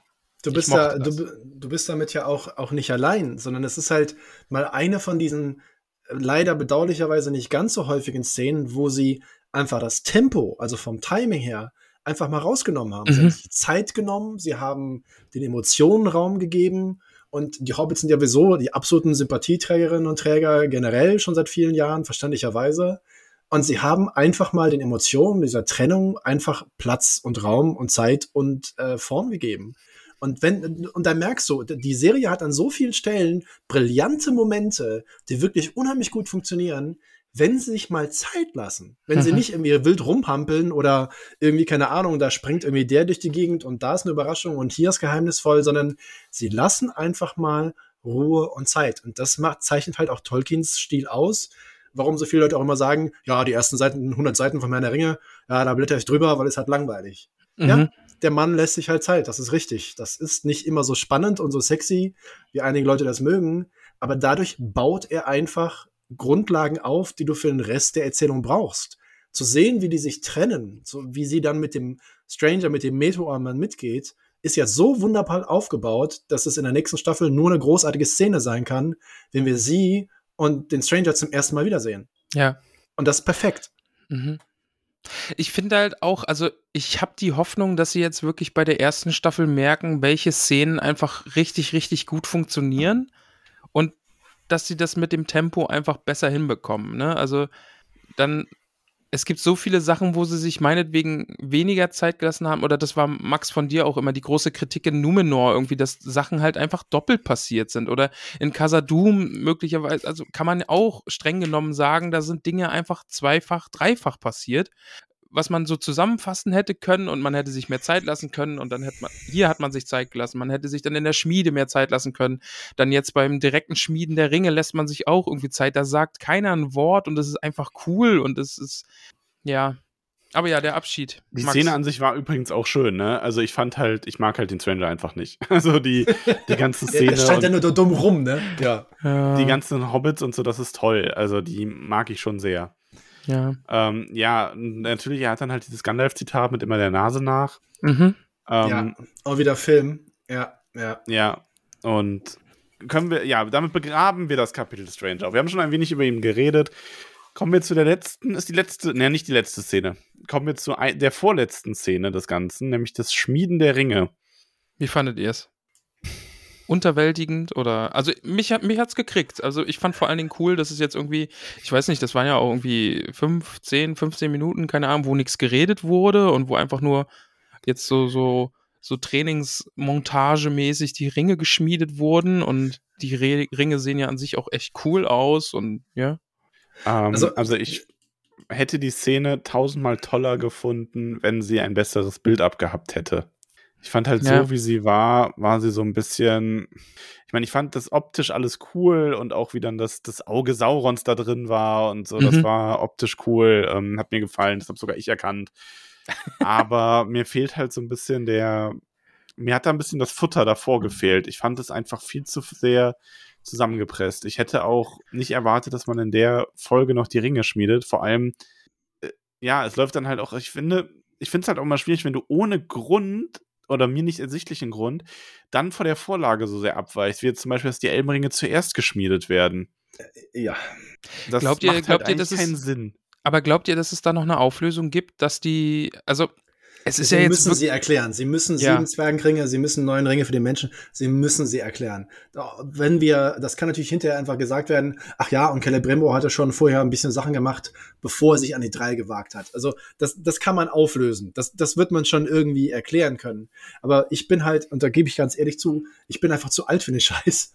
Und für mich gibt es halt in den letzten 20 Jahren, wenn du einen einzigen Gegenstand nennen möchtest, der das berühmteste Stück Merchandise aus einer Fantasy-Serie oder Film ist, ist es Arvens Abendstern. Es gibt kein anderes Produkt, das so oft verkauft wurde, das so viele Leute getragen haben. Das ist so legendär. Leute kaufen das bis heute wie wahnsinnig. Das Ding ist absolut großartig, sieht ganz bezaubernd aus. Und ich sah da nur, das sind die drei Ringe, die in Zukunft alle Leute kaufen werden. Weil das muss, hm. das muss der Merchandise sein. Das muss, wenn sie Merchandise machen, müssen diese drei Ringe das sein, was jeder haben kann und will. Und ich dachte mir so, hm, weiß nicht. Ich, ich, es war zu hoppla die hopp. Es war so, ah, wir haben eine Lösung, jetzt machen wir da Ringe fertig aus, durch. Ja. Und also, das ist ja. halt so schade, weil das sind die drei Ringe, die die Elbenherrscher und die Elbenkönigreiche verändern werden über Jahrhunderte, Jahrtausende hinweg und die so eine Bedeutung haben. Und Sauron kann sie nicht missbrauchen, weil Celebrimbor versteht das, la la la. Und dann stehen da drei Ringer. Und die sind wirklich super hübsch. Und ich mag sie, aber es war so, wir haben noch zehn Minuten in der letzten Folge, wir müssen jetzt noch mindestens drei Sachen erledigen. Das, mhm. das war mein ja. Gefühl. Und das ist halt so schade. Ja, also das ist, das ist genau das, was ich meine mit diesem, mir fehlt einfach das, das, ähm, der ganze, das ganze sinnvolle Einbinden in eine Geschichte die Szene an sich war gut, aber sie war ja, einfach an ja. der völlig falschen Stelle. Ja, so. definitiv. Und ja. Ähm, da hätte noch viel mehr vorher passieren müssen. Und die Bedeutung dieser Ringe hätte auch noch mal viel deutlicher sein müssen. Ähm, eben auch, dass man die schmiedet, um, weil man denkt, dass man, also auch, dass man die im Geheimen schmiedet, ohne dass Sauron das weiß. Und es, ja, ich finde es ganz schwierig. Also und deswegen, die Szene war schön, aber. Und stell dir mal vor, die Chance für eine Fan-Community weltweit, halbrand, halbnackt. Celebrimbo, halbnackt. Weil sie mit dem Hammer auf, bam, bam, darauf einschlagen. Weißt du, wie viele Leute jetzt schon Fanart, Fanfiction über die beiden irgendwie schreiben? Ich meine, vor allem, es ist ja im, ähm, es ist ja so, du bist ja sattelfester als ich, ich hab, bin da ja gar nicht so tief drin, ähm, aber es ist ja so, die Ringe, die anderen werden zuerst geschmiedet, die 16. Ja. Und ähm, Sauron wird dann quasi demaskiert und dann schmiedet Celebrimbor die drei im Geheimen. Und ja. Sauron plündert die 16 zu einem späteren Zeitpunkt nochmal. Genau, richtig. Ähm, und ich finde halt, man hätte das doch in der ersten Staffel, man hätte das so geil einbauen können. Also, das ist so ein. Und dann in der zweiten Staffel hättest du direkt vor dem Plot gehabt, damit dass Sauron die Ringe erbeutet, die er kennt und so. Und deswegen, ich verstehe es, man hätte dann auch so richtig so noch das mit einbauen können, so, so, ja, über diese hier weiß Sauron Bescheid. Aber, nee, der, der, der ne? Aufbau in der Geschichte im, im, im Buch ist halt, dass Celebrimbor halt total viel rumprobiert. Also der bastelt und macht, macht auch kleinere Ringe, unbedeutende Ringe und dann kommt er irgendwann zu dem geilen Scheiß, zu den sieben Zwergenringen und zu einem Menschenring und irgendwas und dann seine krönende Leistung, also das, worauf er so jahrhundertelang gefühlt irgendwie hingearbeitet hat, sind dann die drei Elbenringe. Also das ist so ein Künstler, ein, ein Handwerker, der immer besser wird, immer großartiger und irgendwann den Höhepunkt sozusagen erreicht. Ein bisschen Hilfe, von Sauron und ein oder zwei Tipps und so, klar. Und Sauron weiß aber natürlich genau, wie er diesen Einring machen muss, damit ihn dann locker schlagen kann. Die Verzweiflung dann heraus, das ist ja dieses Schöne daran, zwischen Celebrimbo hat endlich das erreicht, was er will und muss erkennen, was in der Folge tatsächlich dann Galadriel übergeben wird und nicht Celebrimbor, sondern es ist halt wieder so, man hat Elemente aus den Büchern und übergibt sie an einen anderen Charakter, was ja Peter Jackson so groß gemacht hat in seinen Filmen. Galadriel ist ja die Verzweifelte, die auf einmal Sauron vor sich sieht und sie versteht, oh mein Gott, ich habe all das getan, um ihm mhm. alles in die Hand zu schieben und ich bin der Grund für diesen Untergang in Anführungsstrichen und für diese Gefahr.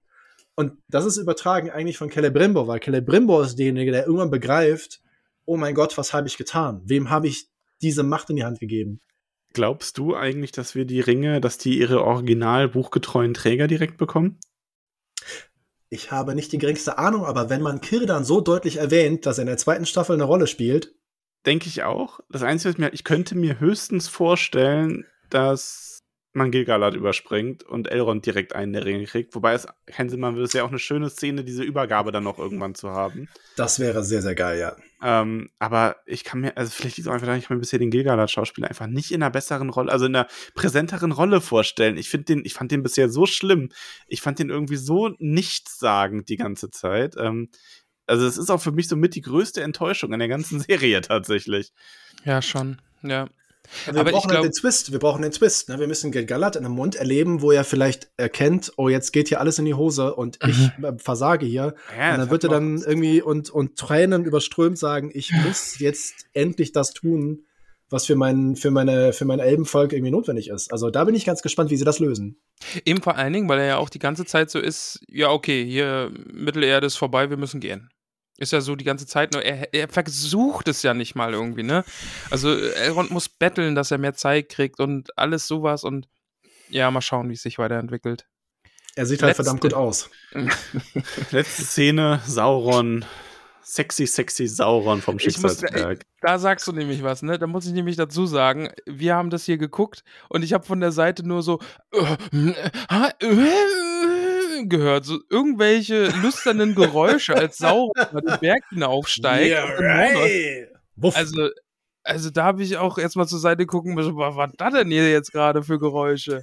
Als das live ja. gegangen ist, hat der offizielle Twitter-Account von Anna Yamita, also der richtige Name von Anata ist natürlich Anna Yamita, auf Twitter hat sein Profilbild geändert äh, von dem äh, früheren Lucifer-Schauspieler auf äh, Charlie Vickers. Was ja. für ein Zufall. Schöne Szene, also ist nur ganz, ganz kurz, kann man nicht viel zu sagen, aber hat mir gut gefallen. Aber fand ich auch cool. Ja. Also, ja. Ja, und dann hatten wir noch den Abspann, Abspann mit dem Lied. Also das schön. Lied muss ich sagen, äh, bei aller Kritik, die ich an der Serie habe, das Lied fand ich richtig, richtig scheiße. ich bin gleich wieder da.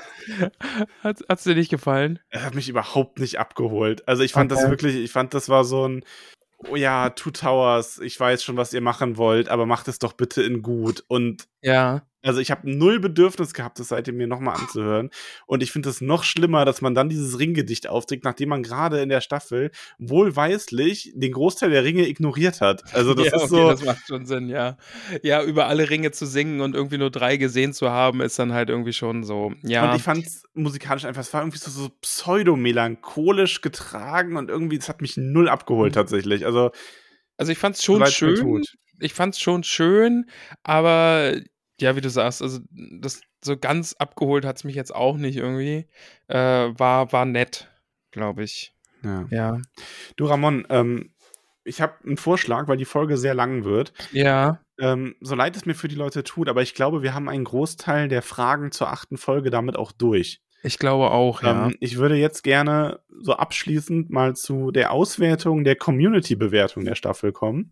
Und in der Zeit könnt ihr beiden Grazien euch überlegen, was euer Fazit zur Serie ist, runtergebrochen auf ein, zwei Sätze auf einer Sternebewertung von 1 bis 10. Okay. Und 10 ist das Beste, ja? 10 ist, 10 das, ist Beste. das, Beste. In der Zeit ja. sage ich schon mal, also ich habe es schon eingangs erwähnt, wir hatten 206 Teilnehmer. Ja. Sehr cool. 143 auf Instagram, 41 bei uns im Discord, 22 auf Facebook. Mhm. Nice. Und ähm, ja, was, also Ramon hat gesagt, eine gute 7 schätzt du als Gesamtbewertung mhm. von der Community. Marcel, was schätzt du? Also der, der, ich hatte ja schon erwähnt äh, zwischendurch mal, dass ich da so ein bisschen hinhergerissen bin, aus den verschiedensten Perspektiven. Ich, als Fantasy-Serie für Leute, die halt irgendwie gerade Bock haben, auf Netflix Moment, oder. Also nicht was, nicht, was du geben würdest, sondern was du schätzt, was die Community gegeben hat im Schnitt. Dann würde ich sagen eine 8. Ihr habt, seid beide falsch. Ihr seid nämlich beide zu hoch tatsächlich. Es war eine 6,7. Oh, okay. Ernsthaft? Ja. Oh, wow. Das finde ich jetzt überraschend. Ähm, okay.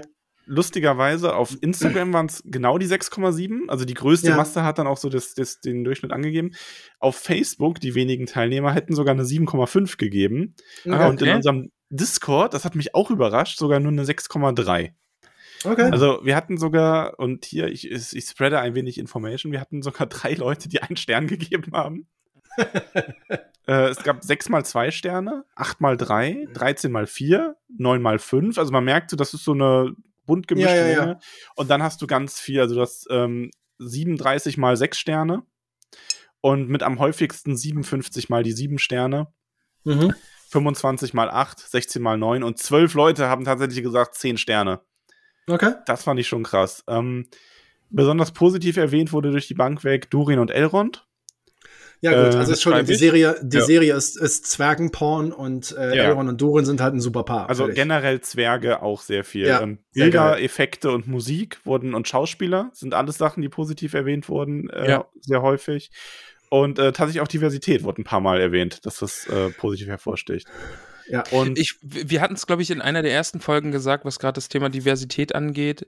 Ähm, es ist halt einfach so, ne? Also es wird so gesagt, ja, das Mittelerde ist so bunt, wie wir es euch jetzt hier zeigen. Und es wird irgendwie jetzt nicht so thematisiert, wie man es äh, ja. vielleicht aus anderen Serien auch kennt, wo man dann doch irgendwie noch drauf eingeht und sagt, ja, wir machen das bewusst so. Und hier, so ist das, aber nee, hier, hier ist es, ja, Mittelerde ist einfach bunt und ist so. Ja. Die meistgenannten negativen Aspekte waren davon ab, ähm, zu viele Easter Eggs, zu viele mhm. Logikfehler, so kleine Logikfehler, schlechtes äh, Tempo und zu viel Mystery Boxes. Ja, naja. Und äh, um mal ein paar Stimmen der Community noch zum Ausdruck zu bringen, habe ich sogar noch ein paar Zitate für euch rausgeschrieben. Uh. Na, hau mal raus. Hm, so schreibt zum Beispiel Johnny TM3110 im Discord. Drei von zehn, teils beeindruckende Bilder und der Score war ganz okay. Inhaltlich war es in meinen Augen eine zu freie Adaption, aber auch mit den Figuren bin ich größtenteils nicht warm geworden. Es kommen dazu noch Unstimmigkeiten in der Welt, Reisezeiten und so weiter. Und dann in PS, in Caps, zu viele Mystery-Boxen. Ja, ist ja, glaube ich, auch gerade die Mystery Boxes, ne? Also haben wir ja auch schon viel drüber gesprochen.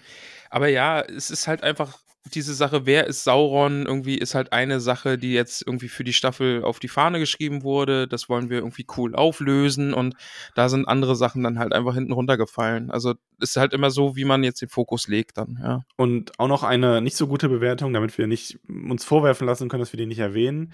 Artanis hat im Discord geschrieben, eins von zehn, schöne Bilder, aber peinliche Dialoge, unsympathische Elfen, nervtöten, nervtötende Musik, Logikfehler, Ignoranz der Lore und schamloses Kopieren ganzer Szenen der Jackson-Filme. Ich habe mich so drauf gefreut, aber die Enttäuschung war so groß. Okay, ich fand es nicht ganz so schlimm, aber das ist da die Einzelpunkte, die da aufgezählt werden, sind nicht falsch, ne? Ja. Richtig, also ich glaube, ja, ja. es ist schon so ein bisschen, ähm, ja, man kann es natürlich auch sehen, wie äh, die liebe Krodi, die auf Instagram geschrieben hat, eine 10 für sexy Sauron. ja. Das sind halt so die Prioritäten. Anna Yamita ist der Name. Das heißt nicht Sexy Sauron, das heißt oh. Anna Yamita. Ja, wie gesagt, also was ich hier für Geräusche ge gehört habe, als Sauron da auf dem Berg steht, also. Ja, ja. und ähm, ist halt geil, ja. Absch ja. Äh, nicht abschließen, aber ich möchte auch noch unsere liebe Peony zitieren, die im Discord geschrieben hat. Sieben von zehn. Ich hatte eine schöne Zeit mit der Serie und es hat Spaß gemacht, sie zu schauen. War eine nette Fanfiction, aber ich freue mich sehr darauf, mit euch nur wieder Tolkien-Bücher zu lesen. Ich glaube, das können wir alle so unterschreiben. Ja, definitiv. Ja. Und abschließen möchte ich das Ganze mit dem Kommentar von Andreiner auf Instagram. Eins von zehn vom Storywriting her, aber zehn von zehn, wenn man es als Meme anschaut. Die ist sehr gut. 100% Meme, ja, genau. so. Ja, schon witzig. Und jetzt witzig. kommt aber ihr. Was ist eure 1 bis 10 Sterne Bewertung? Marcel, du darfst als erstes. Komm, hau raus. Ach, mir, mir, mir tut's wirklich, wirklich weh, weil ich lechze danach. Ich, ich, es gibt einen Grund, warum ich irgendwie der Tolkienist bin. Ich liebe Tolkien, ich liebe Lieben und Werk von Tolkien. Ich äh, finde die Filme großartig. Bei den Hobbit-Filmtrilogien müssen wir ein bisschen gucken, ne? Aber was mir vor allem halt Spaß macht, ist, dass Leute halt Bock haben auf Tolkien und seine Geschichten und wie Leute damit irgendwie umgehen. Egal wie du dahin kommst. Wenn die Adaption halt scheiße ist, ist ja egal, können wir zusammen immer noch drüber lachen und ein Trinkspiel draus machen. Das ist überhaupt kein Hindernisgrund. Und ich hatte halt einfach so große Hoffnung, weil ohne Ende Kohle, Rechte bei der Firma, bei der Familie eingekauft, super Besetzung, total großartige Leute, was du so vom Cast und von, von den Leuten hinter der Kamera auch gehört hast. Und ich dachte mir, Alter, wenn jemand so viel Möglichkeiten hat, Neuseeland drehen, mit, mit allem drum und dran, ich hatte halt unheimlich große Hoffnung. Und die sind meiner Ansicht nach halt nicht erfüllt worden Da sind total geile Momente dabei. Und äh, ihr wisst ja, ich war ja einer von den Leuten, die so ein bisschen eingeladen worden sind von Amazon, äh, zwei, drei Mal, äh, auch zur Weltpremiere. Und ich habe halt Sachen vorab gesehen, die andere Leute noch nicht gesehen hatten.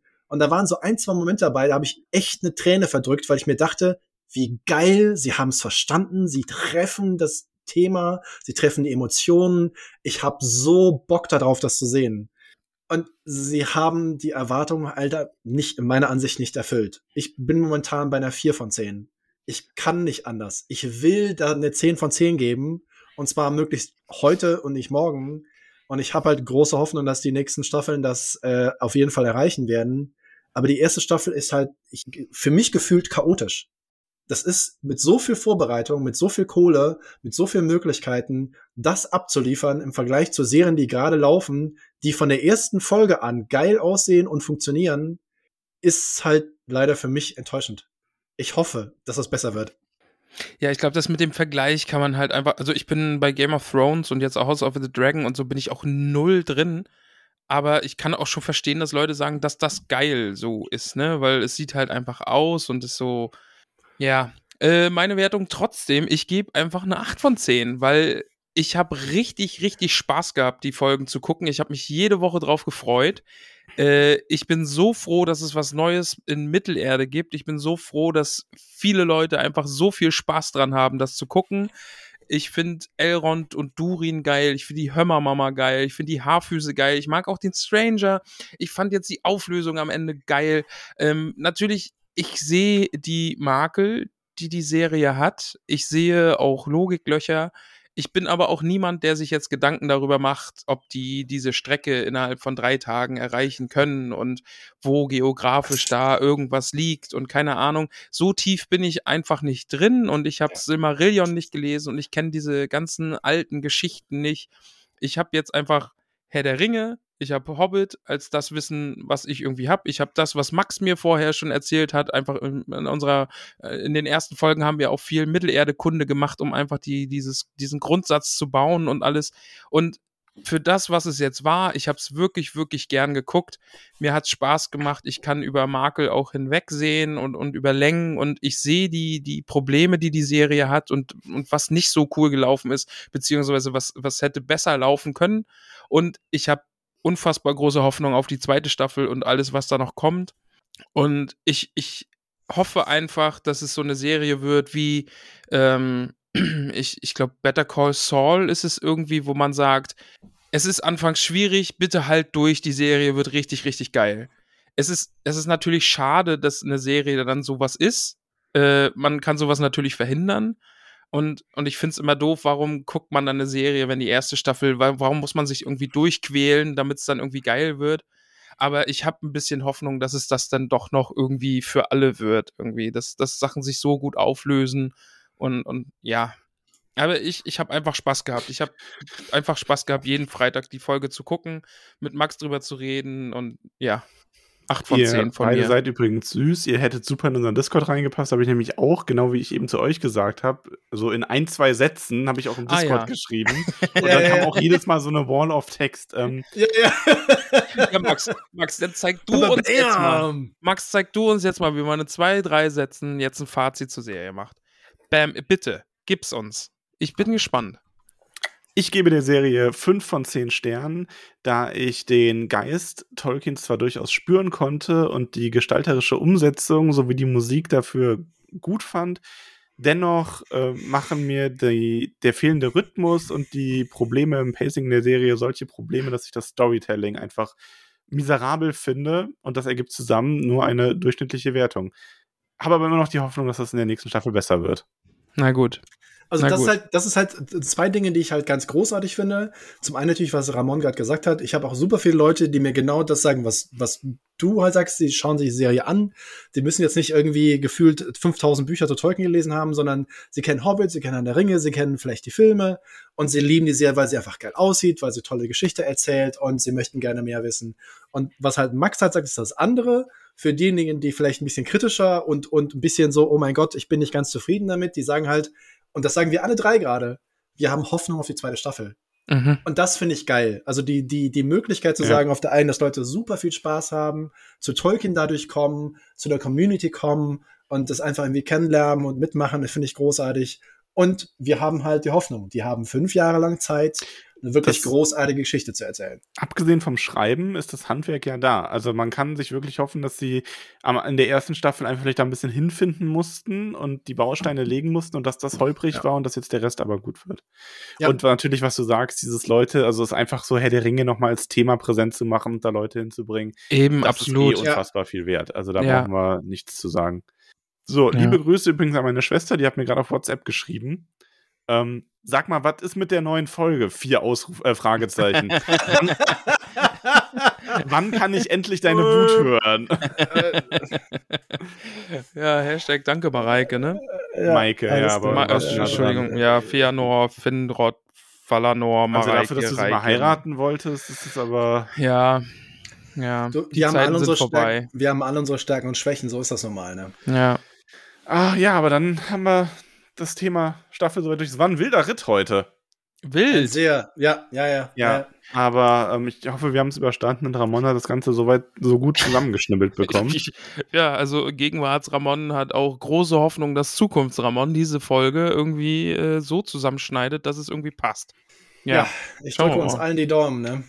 Wir sitzen jetzt hier auch schon eine echte Weile und wir haben immer noch diese riesenlange äh, Namensliste. Max, ich bin ja, ich habe Hoffnung, dass du jetzt irgendwie einen guten Vorschlag hast, wie wir das jetzt machen. Ähm, also ich habe tatsächlich einen guten Grund, warum wir das irgendwie nachreichen oder anhängen müssen oder sonst was.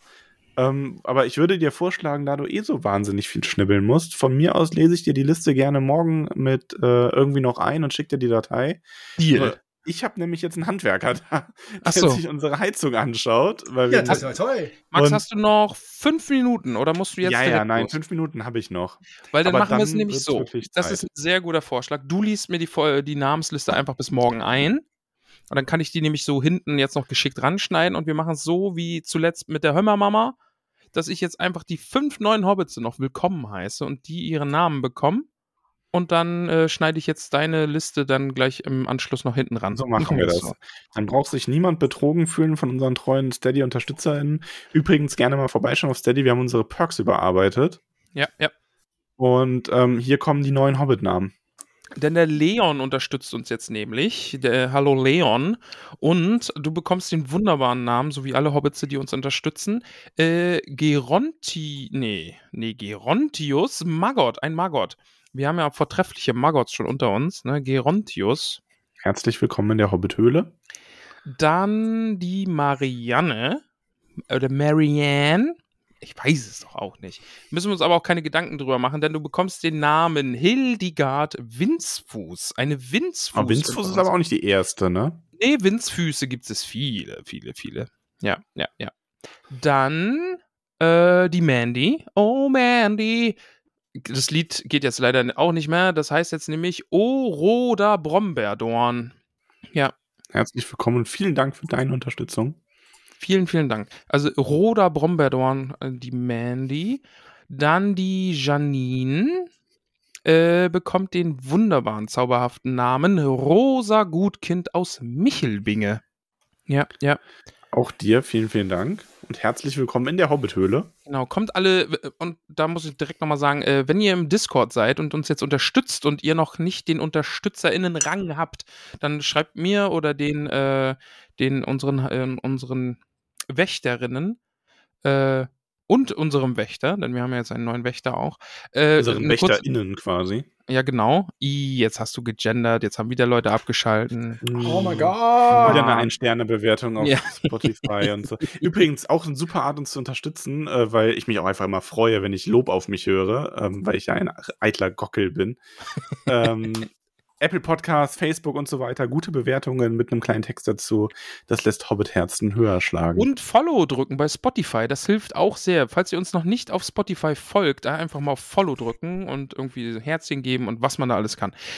Äh, Rosa Gutki Gutkind aus Michelbinger, so war das nämlich genau. Und die Katrin unterstützt uns jetzt nämlich auch noch. Und die Katrin bekommt den wunderbaren Namen Belba Starrkopf, eine Starrkopf.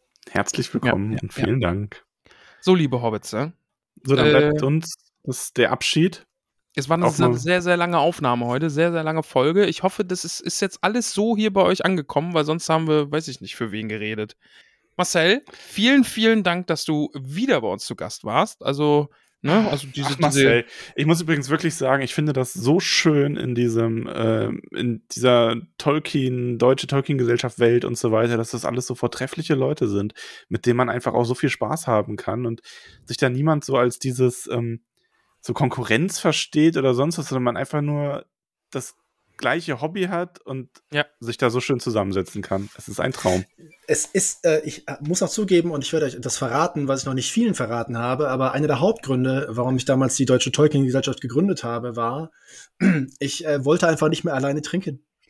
es macht einfach viel mehr Spaß, mit mehreren Leuten am Lagerfeuer zu sitzen und zu quatschen und äh, ein Bier, ein nicht alkoholisches Bier oder sonst irgendein Getränk äh, äh, zu genießen, weil es macht einfach viel mehr Spaß, mit anderen Leuten was zusammen zu machen und gerade die Toy-Community in Deutschland und darüber hinaus macht das halt äh, super gerne. Und ich danke nochmal recht herzlich für die Einladung. Ihr wisst ja Bescheid, äh, auch äh, für die Hobbits da draußen. Äh, Smalltalk, äh, da gehöre ich ja auch zu. Wir haben eine Einladung an die beiden Herren hier ausgesprochen. Wir freuen uns schon sehr darauf, Ramon und Max dann demnächst bei Smalltalk begrüßen zu dürfen. Das kriegen wir auf jeden Fall hin. Das schaffen wir, ja. Ja, sehr schön. Muss doch jetzt mal sein. Gut. Also, liebe Hobbits, macht es gut, habt eine schöne Woche und dann geht es das nächste Mal weiter, auch mit dem ersten Kapitel Silmarillion. Stimmt. Ja. Uh, morgen richtig geil drauf. Ja, morgen, morgen wird das Silmarillion gekauft. Ich Max Ding Dong. Ich hab, ach, ja, nee, wir, wir quatschen da eh noch Genau, jetzt bleibt nur noch zu sagen, ich muss zu meinem Heizungsbauer und wir sagen äh, Düsseldorf. Düsseldorf und äh. Okay. Ich sag Tschüss. Ciao, Bara. Oldschool, tschüss. Auf Wiedersehen. Auf Wiederhören. Ich, ich mache jetzt hier Stopp. Ciao. Hallo, liebe Hobbits. Es ist mitten in der Nacht und wie ihr in der Folge eben gehört habt, konnten wir die Namensliste nicht mehr live mit Marcel zusammen einsprechen, weil uns die Zeit davon gelaufen ist. Und ich hatte mich ja bereit erklärt, das noch nachzureichen. Also, für euch ist es nur ein kleiner Übergang. Für mich liegt die Folge schon ein paar Stunden zurück. Und nichtsdestotrotz möchte ich euch allen, auch im Namen von Ramon, noch einmal Danke sagen. Und ohne weitere Umschweife, bis auf einen, die mir gerade noch eingefallen ist. Irgendwer hatte im Discord letzte, die letzten Wochen schon gesagt, dass wir, glaube ich, mehrmals den Namen falsch zugeordnet haben aufgrund der neuen Liste. Ich hoffe, das wurde inzwischen korrigiert. Ähm, falls nicht, dann tut es mir sehr leid. Nehmt das als Anlass, Ramon gegen das Schienbein zu treten, denn er ist dafür verantwortlich, sage ich einfach mal. So, und damit ohne weitere Umschweife machen wir weiter. Ich und auch im Namen von Ramon, also wir sagen Danke bei Margarete Rebfeld von Tuckhang, Peony Krötfuß, Tabitha Bolger, Willibald und Willibert Lochner von Tuckbergen, Mimosa Krötfuß, Elanor und Vido Stolznacken, Gorbulas Unterberg von Froschmoorstetten, Dudo Sackheim Straffgürtel, Bungo und Polly Tuck von den Großmials, Borgolas Brombeer von Weidegrund, Flora Dachsbau, Rosi Posi Oberbühl, Milo Dalia Oberbühl von Neuhausen, Holfers Brandibock, Asphodel Hüttinger, Reginat Starkopf, Priska Lehmhügel, May Stolzfuß, Weißmann Sandheber, Macho Pausbacken, Beutlin, Mosko von den Schlammhügelchen, Lotho Bolger, Panteleon Braunlock, Gerion Krötfuß aus Michelbinge, Fredegunde Beutlin, Donamira Taufuß, Menta Tunnelich, Veneranda Gamtschituk von Wasserau, Myrtle Brandibock, Rufus Weitfuß, Longo Stolzmet, Primula Weitfuß, Rosalie Gutlied, Dora Zweifuß, Gerbert Nimmersatt, Ingeltrud Langwasser, Simulina von den Dornhügelchen, Mindy Braunlock, Jolanda vom Dorfend, Lenora Gruber, Erin Silberstrang, Kalamitia Tunnelich, Ellenrad Sandeckmann, Pamphilia Nordtuck, Berenga von den Dachsbauten, Melissa Bolger, Esmeralda Haarfuß von den Dachsbauten, Meruflet Tunnelich, Ebrulf Gamtschi geborener Hüttinger, Olivia Unterberg, Blanco Stolzfuß, von Tuckhang, Merobaudes Grünberg, Alicia und Oda Sackheim Straffgürtel, Egomer Sturbergen, Chrodichildes Leichtfuß aus Michelbinge, Adler Tuck von den Großmials, Kunigund Matschfuß, Notgar Schleichfuß, Munderik Pfannerich, Richomerdes Krummelburg Gutkind, Nela Hornblät auf den Schlammhügelchen, Hildegrim Boffin, Oso Flusshüpfer, Adalbert von den Weißen Höhen, Mirabella Altbock aus Bruch, Skudamoor Langwasser, Radegund Schönkind, Adaltrude Sturbergen, Cornelia Hopfsinger aus Michelbinge, Mantissa Tunnelich, Myrna Gamtschi, Plesinde Sandigmann, Athalia Labkraut, Ingetrude Schleichfuß, Hilde Hornbläser aus Bruch, Waldrader Gruber, Arigund Brandibock aus Bockland, Adalin Tiefschürfer vom Brandywein, Grimald Winzfuß, Nips Brandibock aus Bockland, Rubinia Stolperzee, Grundrades Tuck, Alura Unterberg von Froschmoorstetten, Audewald Hornbläser, Bertuan Grummelbeuch, Lescha Gutlied, Deuteria Nordtuck, Charik und Charadok Langwasser, Liotgarde Kleinbau aus Michelbinge, Liodolf Leichtfuß aus Michelbinge, Grimalda Taufuß, Gilly Starkopf (gute Besserung), Posko Maggot, Baute Nordtuck, Molly Braunlock, Willimar Stolzfuß, Brutli Brombeerdorn, Pfarrer Maggot, Stella Labkraut, Fulk Wollmann von Bruch, Bertha Grünhand aus Michelbinge, Bruno Kleinfuß, Alpeide Flinkfuß, Billichildes Brombeerdorn Alia Hornbläser, Salvia Winzfuß vom Waldende, Burgunde Unterberg, Griffengruber, Karamella Sandheber aus Michelbinge, Waldichildes Dachsbau, Auberge Braunlock aus Bockland, Glossinde Hopfsinger, Aude Weitfuß aus Michelbinge, Baugulf Grummelbeuch, Malaric Nimmersatt, Bodo Tunnelich, Ratter Sturkopf, Roderick Tinyfoot, Charibert Maggot aus Michelbinge, Gunther Gamtschi Leubovera Schleichfuß, Alissa Gruber, Ermenberger Altbock aus Bruch, Gudala Gutkind, Teuderik Stolznacken, Zwentibold Sandigmann von Wasserau, Pankras Matschfuß, Bosco Hornbläser Stolzfuß, Ogivia Gutkind, Goreda Zweifuß aus Michelbinge, Priffo von Wasserau, Werenbert Krötfuß, Himmeltod Langwasser, Fulrad Tunnelich, Elli Matschfuß, Theodorik Magott, Emma Starkopf von Wasserau, Hildeburg Flinkfuß, Lobelia Eichbeuch, Rotrud Hopfsinger aus Michelbinge, Alfred Gruber, Miranda Schönkind, Jemima Stolperzee, Tavia Bolger-Beutlin, Bertrada Rumpel, Minto Sandegmann Jago von den Dachsbauten, Fosco Rumpel von Wasserau, Irgentrud Hornbläser, Abogastes Lehmbuckel, Amalda Matschfuß von Michelbinge, Marigold Gutleib von den Dachsbauten, Corrivüller aus Wasserau, Malva Starkopf, Belladonna Rumpel aus Michelbinge, Wulfhard Stolznacken Audemar Zweifuß, Ada Goldwert aus Bruch, Madelgard Gutlied, Ewold Blaubeer von Wasserau, Ogivia Hopfsinger, Lambert Wollmann.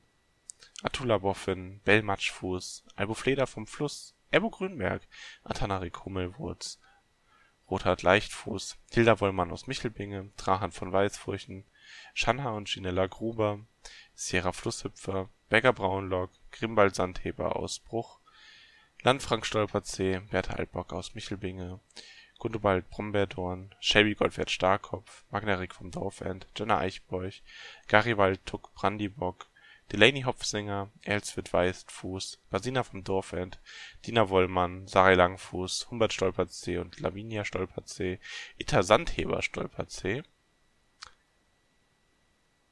Teudelinde Wollmann Tuck, Sigarik Haarfuß, Ferumbas Bolger Beutlin, Gudule Tunnelich, Wulfegundes Krummelbeuch Wühler, Taurigen Gröllhügel, Beretrude Hopfsinger, Dudon Brummerdorn, Eurik Tuck, Hubert Lehmbuckel Kleinfuß aus Froschmoorstetten (lieber Hubi), Ruslan Zweifuß, Odelie Sandigmann, Gunzer Hornbläser Tuck, Nitat Boffin, Marissa Goldwert aus Bruch, Leufried Gruber, Atakinus Sturbergen aus Michelbinge, Elli Unterberg von Froschmoorstetten, Cory Braunlock, Tanta Stolznacken, Wuldetrader Winzfuß vom Waldende, Terry Rumpel aus Wasserau, Amanda Sackheim-Beutlin, Bell Krummelbeuch Starkopf Komatrudes Eichbeuch, Perlmargot, Birinus Rumpel, Hending und Rathold vom Waldende, Levella Nordtuck, Großwinde Sackheim-Beutlin, Schotude Winzfuß, Le Leodiger Haarfuß von Wasserau und Priamus Haarfuß von Wasserau, Balderik Grummelbeuch,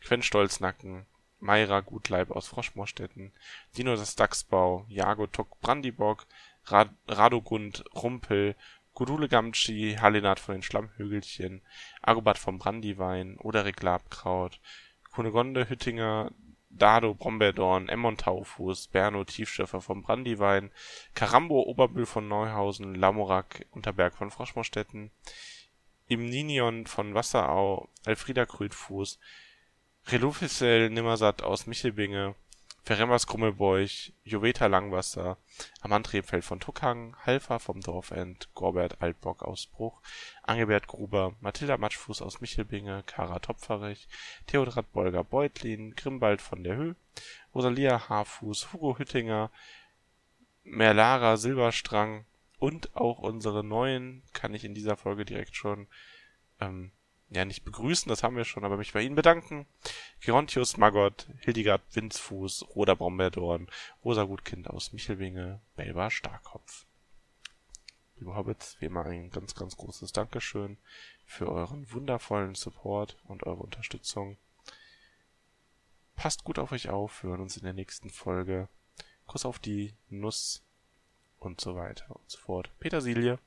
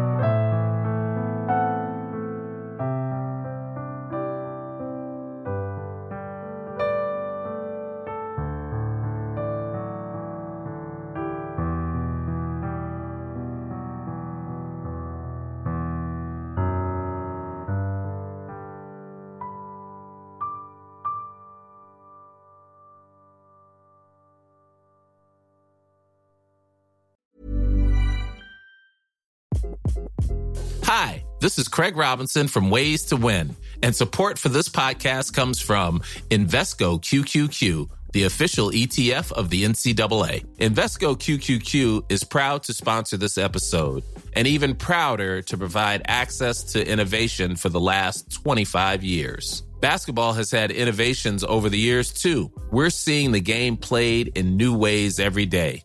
Learn more at Invesco.com slash QQQ. Let's rethink possibility. Investco Distributors, Inc.